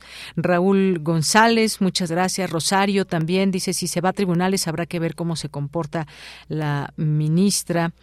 Eh, Yasmín, gracias Rosario, Cristian Araiza, si no hacen lo que digo, se puede anular la elección 2024. A mí me suena a chantaje. Los consejeros no defienden la democracia, defienden sus privilegios, igual que los compas de los consejeros. Muchas gracias por el comentario que también nos dice el investigador, propone que para el INE esté bien eh, para que esté bien, tiene que hacerse lo que dice Lorenzo Córdoba. Su discurso suena a que valida todo lo que dice el consejero presidente. Hablando de legalidad, ya pidió la cancelación de la plaza Lorenzo Córdoba del IJ del que forma parte. Muchas gracias. También aquí Cristian Araiza, aquí pues mientras sean respetuosas, todas las opiniones se pueden leer al aire y pues muchas gracias porque ustedes también hacen junto con todo este equipo el programa, siempre pues son parte de esa audiencia, una audiencia informada y que además también siempre tienen la posibilidad de, lanzarnos algún mensaje y de hacernos llegar sus opiniones y puntos de vista. Gracias. Eh, gracias también eh, al Cuayet de la UNAM, muchas gracias a eh, Abel Fernández, que nos escucha, escucha, desde el CCH Vallejo. Muchas gracias y siempre eh, mandando aquí saludos para ti y también que nos mandas a todo el equipo. A Reina Abeja, muchos saludos. Rosario también nos dice que no se dé baños de pureza. Eh, Claudia Sheinbaum, sí se la pasan. Y bueno, aquí nos manda una, una una fotografía, bueno, no una fotografía, una caricatura más bien. Muchas gracias, Rosario. David Castillo, presente. Buenas tardes todos, a todas, eh, a todos. Yo lo único que pido y lo pido encarecidamente es que nos digan dónde nos van a dejar fumar. Gracias. Pues ya dijimos la otra vez, David, dónde en el baño de la casa de cada quien. No es cierto, es broma, David. Yo sé que, pues muchas personas que tienen el hábito de fumar, pues ahora han visto reducidas sus posibilidades, pero siempre hay y sobre todo mientras no haya gente al lado que sobre todo pues no fume porque le puede molestar a las personas de al lado. Y no solamente a lo mejor que les moleste el humo del cigarro sino para la salud por supuesto. Pero pues muchas gracias David Castillo. Ya nos dirás dónde dónde fumas ahora Vamos a mandar saludos también. Muchas gracias. Buen fin de semana, Rosario, por supuesto. Y gracias a las personas que se sumen. También aquí está Jorge Morán Guzmán. Buen viernes y excelente fin de semana para todo el equipo, radio e internautas. Visitemos la calzada flotante de Chapultepec, respetándonos peatones y ciclistas por igual. Habrá que conocerla. Yo todavía no he ido a esa calzada flotante de Chapultepec. Sé que ha tenido un gran éxito. Jorge, ya si vas, nos platicarás a ver quién, quién va primero de nuestros radioescuchas o ya, si ya fueron, comenten Eve Trasviña también, Tadoa 29. Muchas gracias a nuestras amigas y amigos de Universum. Fin de semana, fin de, semana para hacer actividades y entre ellas, pues una de las opciones es Universo. Universum. Eh, José Luis León, también muchos saludos. ¿Quién más está por aquí? Eh, Andrés Mar, yo también los escucho diario, solo que ya no escribo muy a menudo. De hecho, todos los días desde las 7 sintonizo casi toda la programación de Radio UNAM. Ya hasta me aprendí la programación. Saludos a todos. Yo creo que hasta te sabes más la programación que muchas personas de aquí mismo, Andrea. Gracias, eh, Rosario. Nos dice, para estar a la moda también hay que salpicar a la viquina azul cuando le toca cubrirte. Bueno, pues así es, así es. Gracias, Rosario. Andrea, eh, bueno, que también nos escucha. Verónica Ortiz Herrera, buenas tardes. Quiero hacer una invitación a la presentación del libro La democracia no se toca en el Centro Cultural San Ángel. Estará nuestra querida Aristegui en la presentación del libro. Muchas gracias, Verónica Ortiz Herrera. Mario Navarrete, le acompañamos aquí en sus trayectos de la ciudad. ¿Y quién más por aquí? Bueno, creo que ya son todas las personas que nos están escuchando por aquí, o no que nos están escuchando, que nos han mandado algún mensaje. Pues vámonos a la información en esta segunda hora. Especialistas de la UNAM consideran que el nuevo reglamento sobre el control de tabaco es un gran avance. Ahí, Luis, que nos decías dónde fumar, bueno, pues vamos a escuchar esta nota. Adelante, Cristina Godínez. Hola, ¿qué tal, Deyanira? Un saludo para ti y para el auditorio de Prisma RO. El tabaquismo es una adicción a la nicotina que es una enfermedad que ataca el sistema nervioso central, expuso Guadalupe Ponciano, académica del Departamento de Salud Pública de la Facultad de Medicina de la UNAM. Dijo que los vapeadores y los cigarrillos electrónicos son sistemas de administración de nicotina, que además de ser adictivos contienen sustancias químicas dañinas para el aparato respiratorio y sobre el nuevo reglamento para la Ley General del Control del Tabaco, que entró en vigor el 15 de enero pasado, Ponciano Rodríguez señaló que es un avance en la protección de la salud de las personas. La verdad me da un gusto porque por fin parece ser que estamos realmente preocupados por la salud de nuestra población y realmente tratando de protegernos. Aquí, por ejemplo, se establece la prohibición total de fumar, aún en espacios abiertos. Se habla de la estricta regulación para que no se fume en escuelas, ¿no? Nosotros, por ejemplo, ahorita también la otra cosa muy bonita que está sucediendo a raíz de este, de este reglamento es que estamos trabajando en una campaña, eh, varios grupos aquí eh, de, de, la de la Facultad de Medicina para lograr que nuestra facultad sea 100% libre de humo de tabaco y emisiones. Ponciano Rodríguez afirmó que lo que explica la gran cantidad de fumadores es la dependencia social. Y en México tenemos 15 millones de personas fumadoras, pues es la dependencia social. Es decir, en muchos círculos todavía está permitido, y no solamente permitido, sino que se estimula fumar. El fumar se asocia con cuestiones de tipo intelectual, ¿no? Se asocia con cuestiones de tipo eh, de eh, diversión, ¿no? Eh, en las fiestas, pues tabaco y alcohol siempre están presentes, con ciertos grupos, ¿no? Este también que, que estimulan incluso fumar, ¿no? De acuerdo con la más reciente encuesta nacional de salud, la edad promedio de inicio en el consumo de tabaco es a los 10 años, lo que hace de esta adicción un problema de salud pública. Deyanira, este es mi reporte. Buenas tardes. Gracias, Cristina Godínez. Muy buenas tardes. Vamos ahora a la información internacional a través de Radio Francia. Relatamos al mundo. Relatamos al mundo.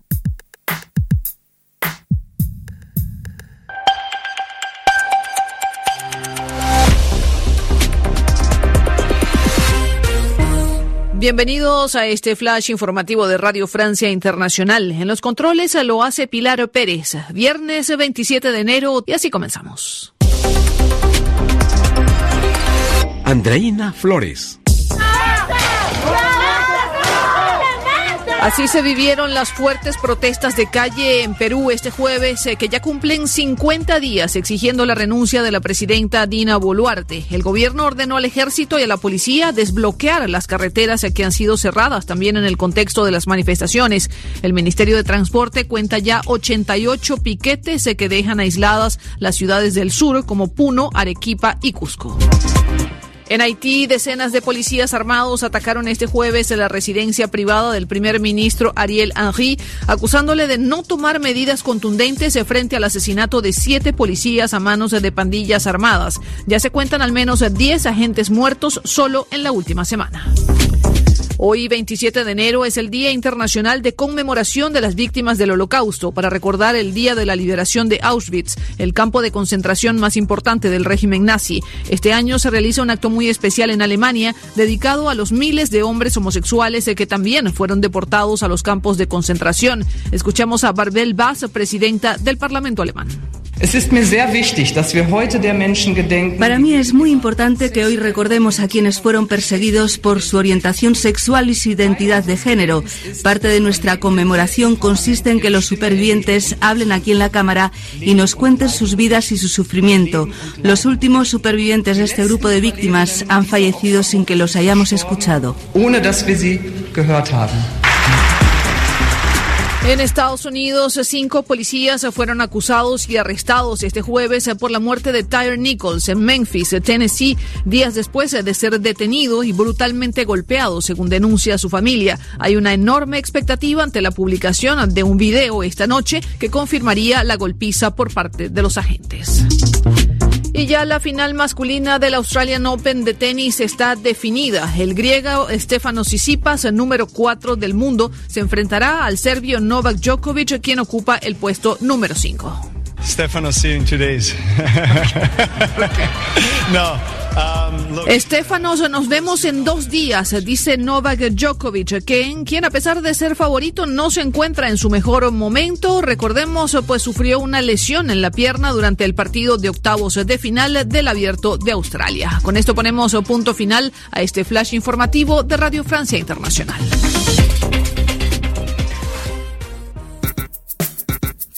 Prisma RU. Relatamos al mundo.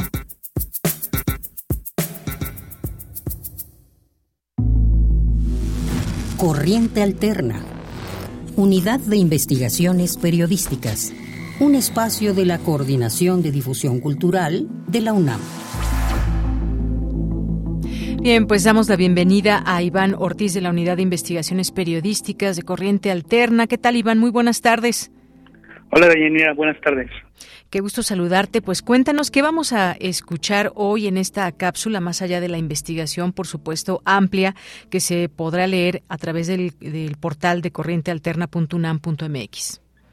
Sí, el día de ayer se cumplieron 100 meses de la noche de Iguala, este crimen donde 43 estudiantes de la normal de Yotzinapa fueron desaparecidos y tres de ellos fueron asesinados.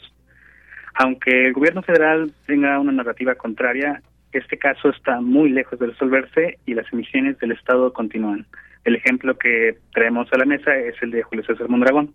Julio fue eh, torturado hasta la muerte. Este caso ha sido emblemático porque con él comenzó la, eh, Ayotzinapa mediáticamente con la fotografía de su cuerpo, que cruelmente se difundió en redes sociales y en algunos medios.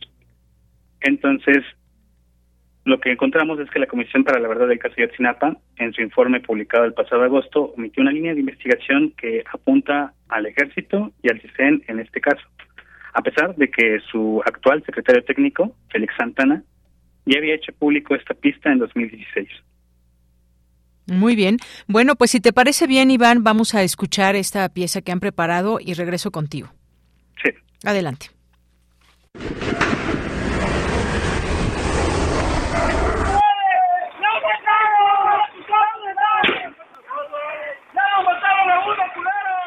Así comenzó el terror del caso Ayotzinapa. Por una fotografía que se viralizó en redes sociales la mañana del 27 de septiembre de 2014. La imagen mostraba el cuerpo del normalista Julio César Mondragón sobre un camino de terracería en las orillas de Iguala, Guerrero. Había sido torturado y asesinado. Cuando hallaron al normalista, su celular no apareció con él.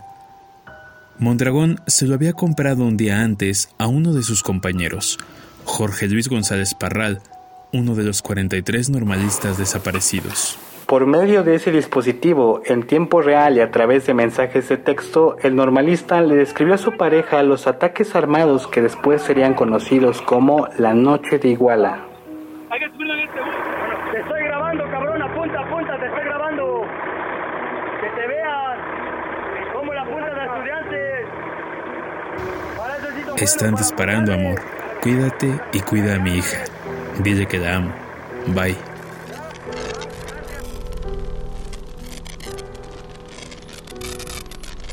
Corriente Alterna.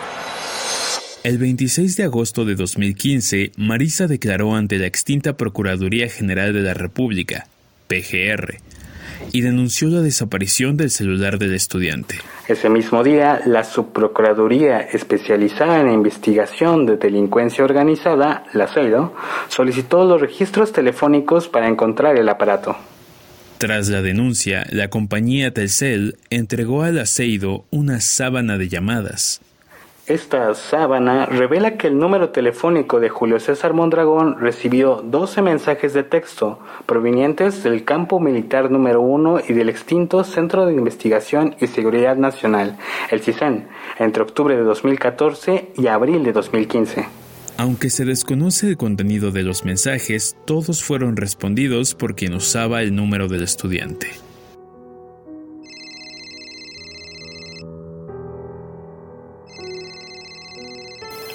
La CEDO nunca hizo públicas las comunicaciones del teléfono robado y en su momento la Fiscalía General de la República omitió su existencia. Esta pista se conoció gracias al entonces asesor de Alejandro Encinas, Félix Santana Ángeles, y a los periodistas Miguel Ángel Alvarado y Francisco Cruz, quienes tuvieron acceso a la sábana de llamadas.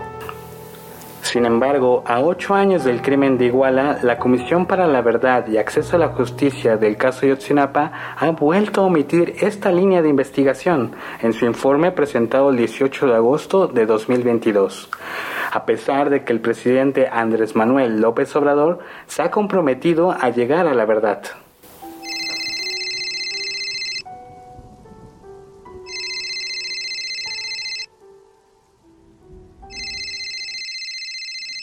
El hecho de que la Comisión Presidencial oculte la pista que lleva a las instalaciones de la Sedena despierta la crítica de familiares de Julio César Mondragón. Corriente Alterna buscó a Félix Santana para pedirle su opinión al respecto.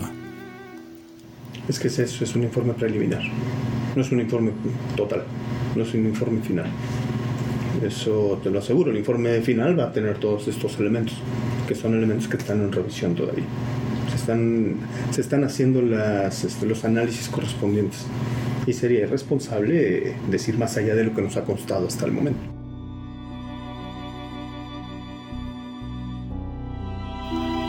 Sin embargo, Lenin Mondragón, hermano de Julio César, denuncia que el caso está en un limbo.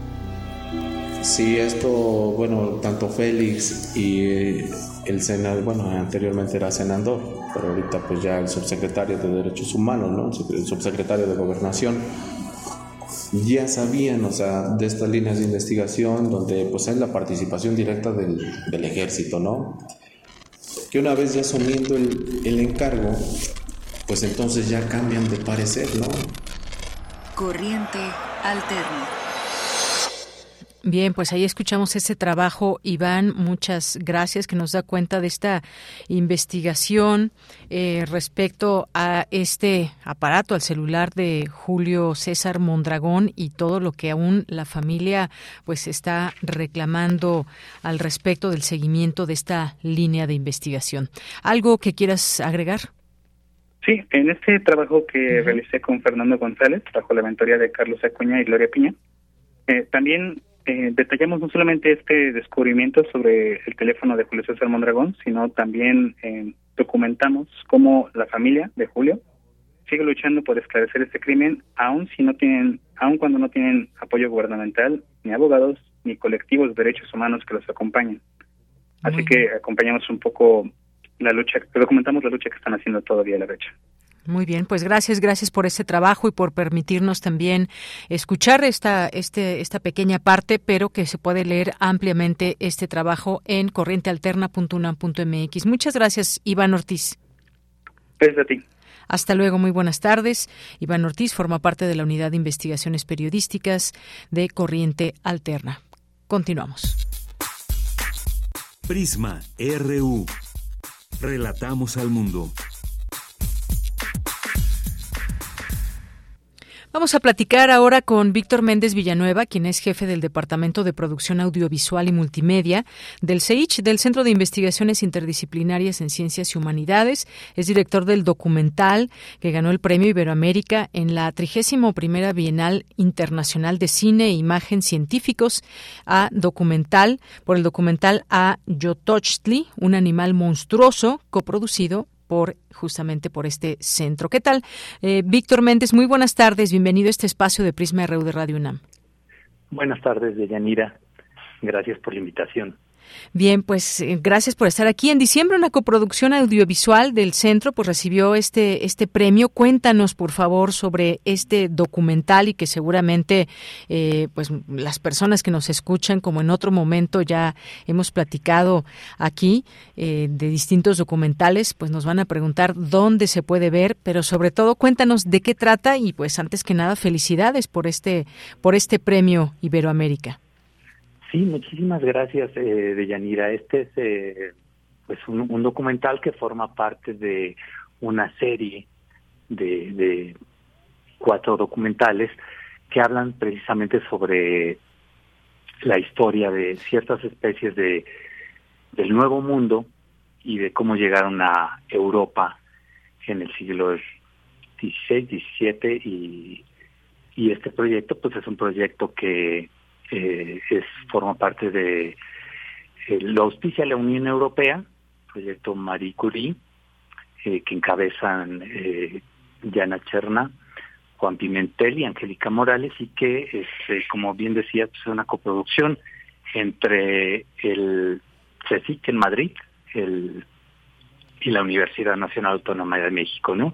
Este documental en particular, como decía, habla, habla sobre esta especie eh, el ayotochtli, que, que, es decir conejo con forma de calabaza o conejo con concha de tortuga, y es el armadillo, ¿no? Entonces, ¿cómo resultó eh, sus características morfológicas pues resultaron muy atractivas para, para los europeos en su época Y de lo que habla precisamente este documental es cuáles son esas visiones que tenían, cómo lo consideraban, qué representaba eh, para esto, para ellos como descubrir esta especie, ¿no?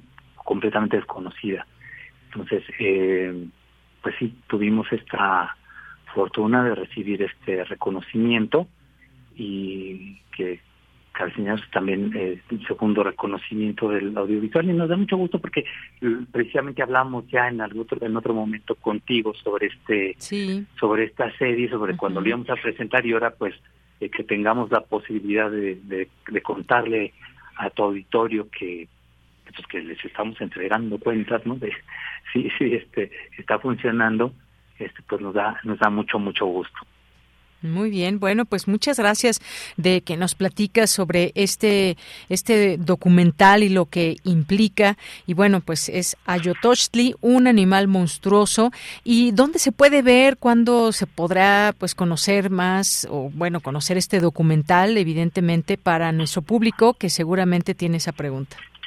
Sí, este documental está eh, dentro de la página de dentro del canal de YouTube del centro del Centro de Investigaciones Interdisciplinarias en Ciencias y Humanidades, lo pueden eh, encontrar. Eh, ahí en nuestra página va a estar también la liga, pueden este consultarlo y pues les eh, les invitamos a ver no solamente este material sino también los otros de, de la serie, ¿no? Que hablan sobre la Nochebuena, la Dalia y la Flor de Cempasúchil. ¿No? Y que cuenta pues esa misma historia, ¿no? Cuáles son las visiones eh, que se tenían en su tiempo, cuál es la historia, cómo llegaron a Europa estas especies. Muy bien, bueno, pues ahí está. Entonces nos, nos metemos a la página del CEICH, del Centro de Investigaciones Interdisciplinarias, y ahí se podrá encontrar la liga. Sí, así es. Este, lo, lo la, la, pondremos en, en... próximamente. Ah, la pondremos sí próximamente, esperamos en, este, en unas en, breve tiempo, pero si no lo pueden buscar en el canal, en el canal de, de, de CEICH, que es C-E-I-I-C-H, UNAM, ahí lo pueden este encontrar en YouTube. Este, y ese estará en, dentro de los materiales destacados. Muy bien. Bueno, pues ahí está. Ya una vez que lo encontremos, lo vamos a postear también aquí en nuestras redes sociales para que puedan verlo, puedan disfrutarlo también ya con todo esto que nos que nos platicas del mismo y sobre todo pues ver a este este trabajo premiado, este documental premiado eh, en este Premio Iberoamérica en la 31 primera Bienal Internacional de Cine e Imagen Científicos y Documental. Pues muchas gracias, Víctor Méndez.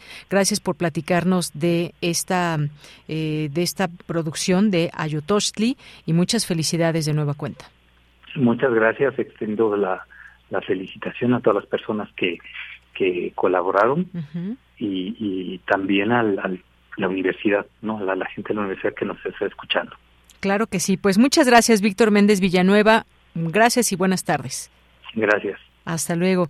Bien, pues él es eh, jefe del Departamento de Producción Audiovisual, y, Multimedia del Centro de Investigaciones Interdisciplinarias en Ciencias y Humanidades. No eh, olviden, el canal de YouTube es Seich UNAM, Seich con doble I, y ahí lo podrán encontrar. Aquí justamente estoy ya metida en el canal y lo van a subir próximamente. Muchas gracias y continuamos.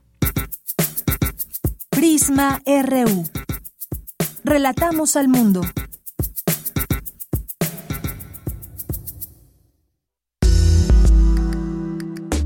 Colaboradores RU. Análisis. Con Javier Contreras. Bien, pues ya damos la bienvenida en este espacio al maestro Javier Contreras, maestro en Derecho, profesor de la Facultad de Derecho y de la FES Acatlán, que hay pues varios temas para cerrar la semana. ¿Qué tal, Javier? ¿Cómo estás? Buenas tardes. Hola, ¿qué tal, Leonel? Muy buena tarde para ti, para todo nuestro amable auditorio en Prisma RU. Pues efectivamente la semana va cerrando, pero como balazo en catedral acaba de llegar la sentencia de la Corte Interamericana de Derechos Humanos contra el Estado mexicano, una condena más que es la del caso Sompashle Tecpile y otros versus México. Esto puede que sea de poco conocimiento o de muy poca difusión entre mucho de nuestro público, pero vale la pena mencionarlo brevemente. Este Tribunal Internacional, la Corte Interamericana de Derechos Humanos, tiene competencia en el territorio nacional, es decir, las sentencias que dicte esta Corte son de cumplimiento obligatorio para el Estado mexicano, particularmente aquellas pues donde el Estado mexicano sea parte dentro de lo contencioso. Ahora bien, ¿de qué va esta sentencia de este caso eh, son y otros contra México, pues es un tema que va sobre la prisión preventiva oficiosa y el arraigo. En varias ocasiones en este mismo espacio habíamos platicado acerca de estas medidas tan lacerantes a los derechos humanos, porque se trata de una especie de adelantamiento de la pena y una violentación al derecho humano a la presunción de inocencia la prisión preventiva oficiosa y el arraigo eh, someten y violentan la libertad de autonomía de los individuos, de las personas, a estar encerrados en alguna instalación mientras las autoridades llevan a cabo sus pesquisas e investigaciones, asumiendo de antemano que puede existir una culpabilidad, es decir, se rompe con la presunción de inocencia. Esta sentencia que acaba de ser dictada desde esta Corte Interamericana de Derechos Humanos estaría obligando a México eh, a dejar sin efecto todas las disposiciones relacionadas con el arraigo y adecuar el ordenamiento jurídico mexicano. Y cuando decimos ordenamiento jurídico hablamos desde constitución hasta la más humilde circular respecto de la previsión preventiva oficiosa. Se trata de una sentencia muy importante y que muy probablemente va a marcar un precedente para otro caso que está pendiente en la Corte Interamericana de Derechos Humanos, que es el caso de eh, Daniel García y Reyes Alpizar versus México, igualmente por un caso de prisión preventiva oficiosa, que es el de mayor larga, eh, de mayor data en el continente, nada más 17 años en prisión preventiva. Esto ya lo habíamos platicado en ese espacio en algún momento. El día de hoy, esta Corte Interamericana está arrojando luz no solamente en términos jurídicos sobre los ordenamientos mexicanos, sino en términos de derechos humanos y dándole esperanza a cientos de familias que justamente están no solo esperando justicia, sino peleando contra los abusos del Estado mexicano, donde en la incompetencia, porque no hay otra forma de decirlo, en la incompetencia e insuficiencia de las autoridades dedicadas a la procuración de justicia y la investigación, es decir, las fiscalías, particularmente la Fiscalía General de la República, se ven rebasados por sus circunstancias y en lugar de hacer investigaciones profesionales, encierran a las personas, las guardan en lo que obtienen suficiente información para tratar de fincar alguna responsabilidad. Casos que frecuentemente violan padres se caen y cuando el Estado se aferra a este tipo de violaciones a derechos humanos, ocurren estas cosas que un tribunal internacional nos tiene que sentenciar, hacernos quedar en vergüenza internacional por la ineptitud de los agentes del Estado mexicano y llegar hasta este punto. Celebro el fallo de la Corte Interamericana y ojalá que esto traiga justicia a cientos de personas en una situación semejante. Muy bien, Javier, muchas gracias por este primer comentario y este tema. Oye, pues las declaraciones del presidente del INE, en la primera hora ya hablábamos de este tema. Eh, Lorenzo Córdoba, la postura de las y los consejeros electorales sobre este plan B de la reforma electoral.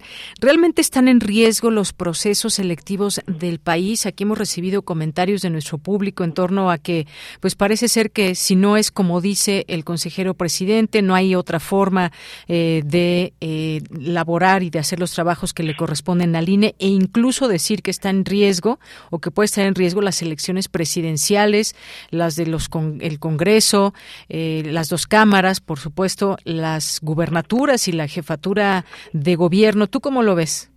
Más allá de la estridencia propia del debate político mexicano, al cual ya estamos acostumbrados desde la actual administración del presidente López Obrador, me parece que sí es muy importante tener en consideración las palabras del consejero presidente. Ojo, no por ser alarmistas, tampoco por condenar eh, a la destrucción a la democracia mexicana, no, creo que estamos lejos de eso. Sin embargo, hay algo muy cierto y en lo que coincido plenamente con mi colega Javier Martín Reyes, investigador en el Instituto de Investigaciones Jurídicas, donde encontramos el riesgo es en el desmantelamiento del Servicio Profesional Electoral Nacional, el SPEN. Este servicio civil de carrera en el Estado mexicano es uno de los más desarrollados en la historia de nuestro país, a la par que el del INEGI, a la par que el de Relaciones Exteriores, el Servicio Exterior Mexicano.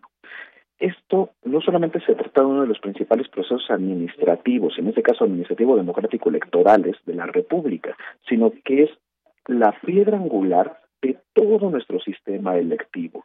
El plan B que habla de reducir las juntas distritales, que son las oficinas más pequeñitas del INE, de reducir la estructura general del instituto para su funcionamiento y operatividad, en aras supuestamente de conservar un presupuesto, reducirlo y producir ahorros en pos de la austeridad, no solamente me parece una decisión errada, me parece una decisión irresponsable. Cuando dicen es que hay que desinstalar estos órganos porque son actualmente órganos permanentes, porque pues no estamos todo el tiempo en elecciones, bueno, parece un argumento fácil y efectivamente es un argumento fácil y muy mal construido.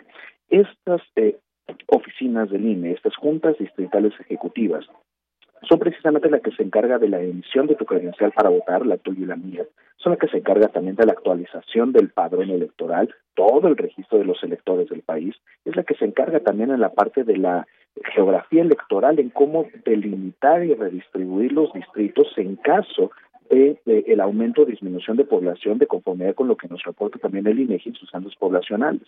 Es decir, toda esa estructura del Servicio Profesional Electoral Nacional se puede ver severamente afectada con el Plan B y ahí es donde se pone en riesgo lo que tenemos por delante para próximas elecciones.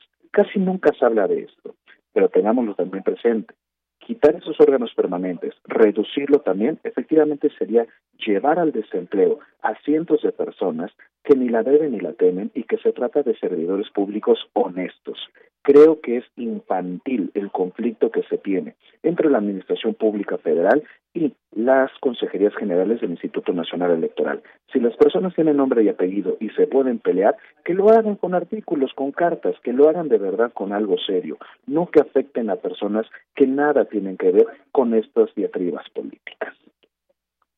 Muy bien, Javier, pues muchas gracias. Este es un tema que seguirá dando de qué hablar y ya lo estaremos platicando seguramente más adelante. Y bueno, pues rápidamente vamos a cerrar con ese tema de, de la joven Ángela y la Fiscalía, porque el caso debe seguir importándonos, la responsabilidad de la Fiscalía, la presión mediática que hubo, eh, este tema que fue pues cambiando, cambiando pues lo, lo, que se pensaba en algún inicio, que había, habría sido secuestrada Ángela y bueno, pues ya salió la fiscalía en la semana a dar a conocer algunos videos y bueno, esto cambia completamente la versión que se tenía. Cuéntanos sobre este caso. Me parece que lo primero que tenemos que hacer es ponerle una estrellita en la frente a la fiscalía y decir que bueno que actuaron rápido, qué bueno que se dio con el paradero de María Ángela y qué bueno que ella puede estar nuevamente con su familia y en una situación afortunada y sobre todo que esté sana y salva. Pero hay algo muy importante y es que la Fiscalía me parece en una actitud irresponsable y hasta pareciera revanchista, tratando de acusar la ausencia de María Ángela, pues por su propia responsabilidad en principio, no estamos hablando de una persona seca, estamos hablando de una persona en situación de minoría de edad. No es una persona que se pueda defender abiertamente del aparato del Estado y eso hay que ponerlo fuerte y claro. La Fiscalía es un aparato del Estado, es un aparato autónomo y ella es una persona en lo individual, un particular. Entonces me parece un ejercicio excesivo ocupar el aparato de comunicación de la Fiscalía para reportar de esta manera las cosas. Y segundo, cuando se dice, bueno, es que fue por decisión propia de María Ángela, hemos visto ya en diferentes medios periodísticos que hay algunas discrepancias tanto en la historia de la Fiscalía como de la propia María Ángela. Habrá que ver las investigaciones finales para poder deslindar responsabilidades. Pero lo más delicado e importante, la Fiscalía en este ejercicio me parece que está abusando y lavándose las manos de otros casos igualmente importantes. Qué bueno que María Ángel esté con sus familiares, qué bueno que ella esté bien, pero ¿acaso esto está ocurriendo con todos los demás casos de desaparición de mujeres en la Ciudad de México? Seamos claros, claro que no está ocurriendo. Y esto es responsabilidad del Estado y es responsabilidad de la Fiscalía debieran ocupar esos recursos de comunicación en difundir las fichas de las desaparecidas y no en exculparse respecto de si fue decisión de ella o no esta eh, ausencia de entre su medio familiar. Bien, pues muchas gracias, gracias como todos los viernes que estás aquí en este espacio para analizar estos distintos temas que van surgiendo. Gracias, maestro Javier Contreras. Muchísimas gracias, Yanella, para todo nuestro auditorio. Cuídense mucho y que tengan un estupendo fin de semana. Igualmente para ti. Hasta luego y nos vamos ahora con Melomanía RU de Dulce Wet. Melomanía RU con Dulce Wet.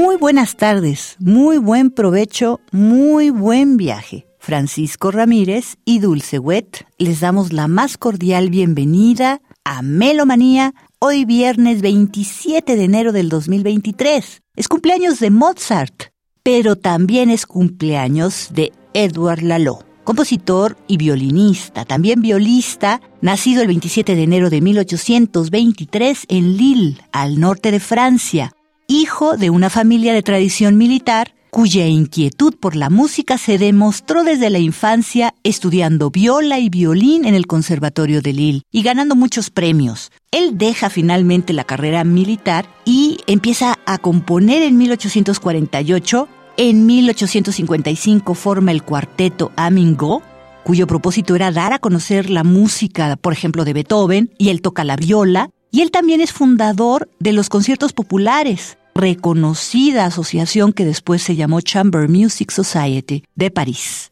Ubicado en la segunda generación de los músicos del romanticismo francés, Lalo ayudó a renovar las tendencias de la música de cámara utilizando el folclore nacionalista de otras naciones, como España, y muere en París el 22 de abril de 1892.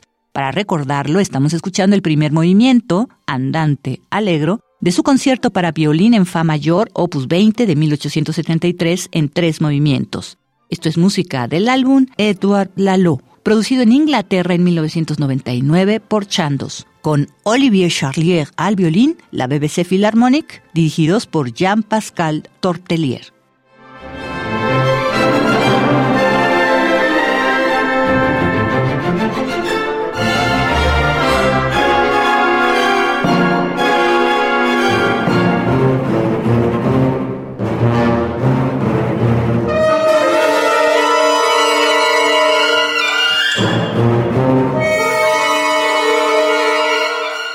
La invitación al tercer programa de la UFUNAM de esta primera temporada 2023 con José Luis Castillo.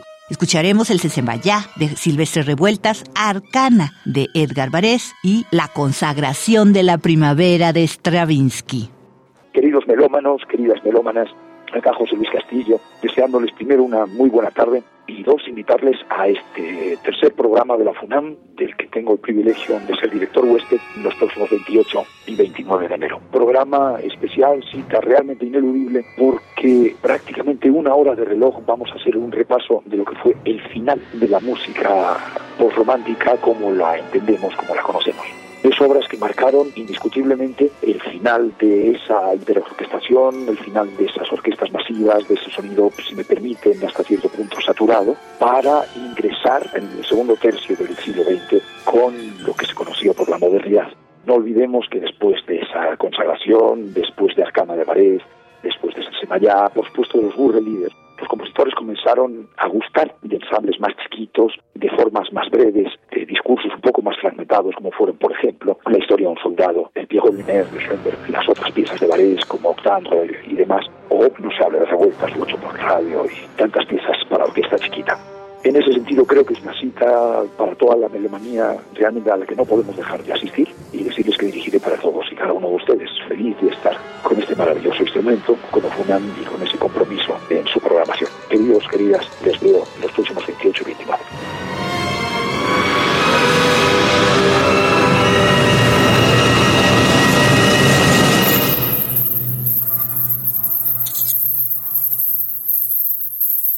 A continuación, la invitación de Magdalena Martínez Franco a la última entrega de Tácticas Sonoras en la Biblioteca de México el próximo domingo 29 a las 12 horas.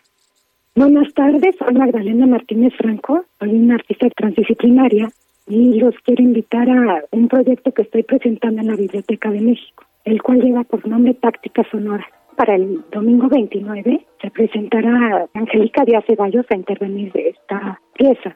El nombre del programa en esta ocasión será Poética de la Escultura bajo el crisol de la poesía.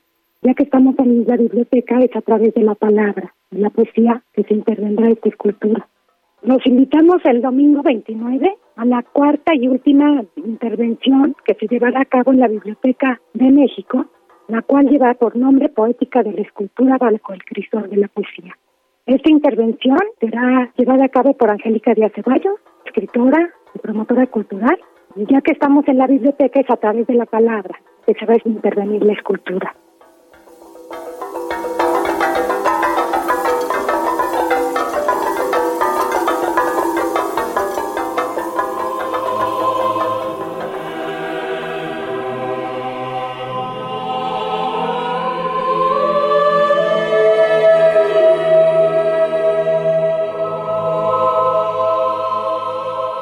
Ahora a Cristian Gómez invitándonos a un programa muy especial, Polifonía contra Reforma, con las misas de De Victoria y Palestrina, hoy en la Capilla Freudiana y el domingo en la Iglesia del Carmen, allá por San Ángel. ¿Qué tal amigos de Prisma RU? Los saluda Cristian Gómez una vez más y estoy aquí para invitar a todos los melómanos para el concierto que vamos a hacer hoy más tarde a las 7 de la noche en la capilla freudiana de la Biblioteca Alberto de Tejada, que se encuentra aquí en el centro de la Ciudad de México, en Mesones 28, Centro Histórico. Vamos a ofrecerles un concierto dedicado a dos compositores importantísimos de la época del Renacimiento, específicamente del tiempo de la Contrarreforma, Giovanni Celli de Palestrina y Tomás Luis de Victoria dos de los pilares más importantes para entender la historia de la música a partir de entonces. Renacimiento, barroco, clasicismo, etcétera, no podrían ser factibles hoy en día si no hubiéramos pasado por esos dos grandes pilares de la música. Vamos a escuchar obras de estos dos compositores, una misa completa de Tomás de Victoria y una misa completa de Giovanni Pellegrini Palestrina. A manera de intermedio musical, momentito vamos a tocar algunas danzas de Mijael Pretorius para que las voces que interpretan las misas puedan descansar un poco. Si ustedes no tienen la oportunidad de asistir el día de hoy, pueden asistir y acompañarnos este domingo, 29 a las 5 de la tarde, en el Templo del Carmen de San Ángel, que está en Avenida Revolución sin número, ahí en San Ángel, muy cerca del mercado de flores. Vamos a hacer, entonces ya saben amigos, los esperamos, la entrada es gratuita, no se la pierdan, es un concierto realmente interesante. Bienvenidos todos.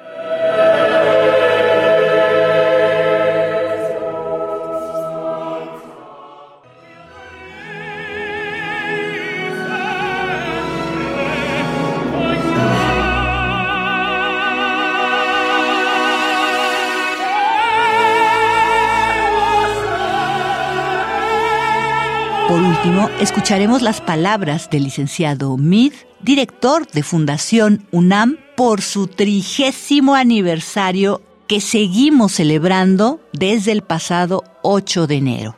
Soy Dionisio Mid, soy presidente del Consejo de Fundación UNAM y nos da mucho gusto participar, sobre todo con Prisma UNAM, en la celebración del 30 aniversario de nuestra fundación. Estamos muy contentos y hemos podido acompañar a muchos jóvenes estudiantes universitarios a participar con menos dificultad, con un poco más de apoyo en este mundo de conocimiento y de valores que ofrece la universidad. Sentimos que acompañar a los jóvenes en este proceso de superación es una tarea formidable y nos sentimos muy orgullosos de haberlo podido hacer en más de un millón de casos, con distintos apoyos, con distintos acentos con jóvenes que han recibido algunos de los beneficios que otorga Fundación UNAM. Hemos tenido además en este año pues la presentación de diversos conciertos como el que hoy nos hace favor de atender, en donde vamos a celebrar en la parte de difusión cultural con tres conciertos en donde queremos que los jóvenes se sientan motivados, se sientan participantes de la celebración que trae consigo este 30 aniversario y que lo vamos a sumar a las muy diversas actividades que siempre realizamos. Actividades que tienen que ver con la reflexión, con el estudio, como los foros 2020, actividades que tienen que ver con la iniciativa iniciativa que tiene el rector Sarucán de presentar foros específicos sobre el tema de ética, que no solamente se circunscriba a los temas médicos, sino que se circunscriba con una visión transversal a todos los aspectos que tienen que ver con el apoyo y con el cuidado de la naturaleza, actividades que tienen que ver, por ejemplo, con las deportivas, como la carrera que organizamos también anualmente y que estamos sumando a la Facultad de Medicina, a la Facultad de Derecho y a muchas otras que quieran participar activamente en esta celebración. Y desde luego con la publicación de artículos semanales y de la entrega de premios, pues que recogen testimonios de universitarios de excelencia para quienes el paso por la UNAM les dejó marcados con un sendero de muchos aspectos de superación, pero con uno que para nosotros es muy importante, que es ese aspecto de responsabilidad social que se llevan casi todos quienes nos formamos en la universidad y que luego nos voltean a ver para ver cómo pueden ayudar a más jóvenes universitarios en estas metas de superación por el conocimiento, por la investigación, por los valores que trae consigo el estudio en la universidad. Y hasta aquí, Melomanía de hoy viernes 27 de enero del 2023. Francisco Ramírez y Dulce Wet, agradecemos enormemente su escucha atenta y sintonía y les deseamos un largo, provechoso y divertido fin de semana. Hasta muy pronto. Muchas gracias.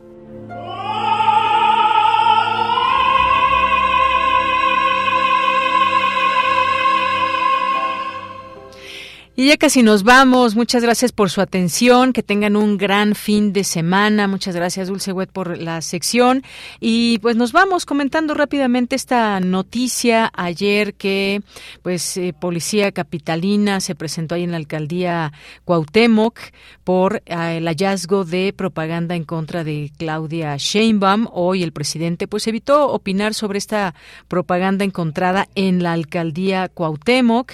Y bueno, pues eh, ahí están también los dichos que hay de la propia jefa de gobierno, ya escuchábamos ahí al inicio del programa. Y bueno, pues veremos en qué sucede todo esto, porque se utiliza dinero público, no creo que alguien tenga dinero de sobra para estar haciendo campaña a favor de alguien o campañas negras, como pues se le suele llamar a quien atenta contra pues contra otra persona en temas en temas de de propaganda. Pero bueno, ya estaremos comentando también este, este tema el próximo lunes y por lo pronto también la inflación disminuirá este año, asegura el presidente López Obrador, que bueno, ya veremos cómo se comportan los temas económicos a lo largo de este año y de qué dependen también. Crecerá México cinco veces más que Estados Unidos este año, dice Fitch, y, y bueno, pues ahí también veremos estos números, ojalá que sí, el ciclo económico de México que está muy integrado con el de su principal socio comercial, de tal manera que cada vez que Estados Unidos entra en recesión, se dice que México tiene una gripa, México tiene una gripa, tiene una severa fiebre. Bueno, pues ahí algunos de los temas. Muchas gracias, gracias. Bueno, también hoy algo que presumió el presidente es que continúa como segundo presidente con mayor, mayor aceptación. ¿Ustedes qué opinan? Ya los vamos a seguir leyendo, pero por lo pronto, gracias por estar aquí en este espacio. Lo esperamos el lunes con más información. Muchas gracias a Marco Lubián en la producción, a Denis Licea en la asistencia, a Arturo González en los controles técnicos, Montserrat Brito en las redes sociales, Enrique Pacheco en la continuidad. Gracias a todo el equipo. A nombre de todos, soy de Yanira Morán. Que tenga muy buena tarde, muy buen provecho, pásela muy bien. Hay muchas actividades en nuestra ciudad. Tome precauciones con el tráfico. Nos despedimos. Siga en sintonía de Radio UNAM y como les digo, nos escuchamos el próximo lunes. A nombre de todo el equipo, soy de Yanira Morán. Gracias, buenas tardes y buen provecho. Radio UNAM presentó Prisma RU. Una mirada universitaria sobre los acontecimientos actuales. Prisma RU. Relatamos al mundo.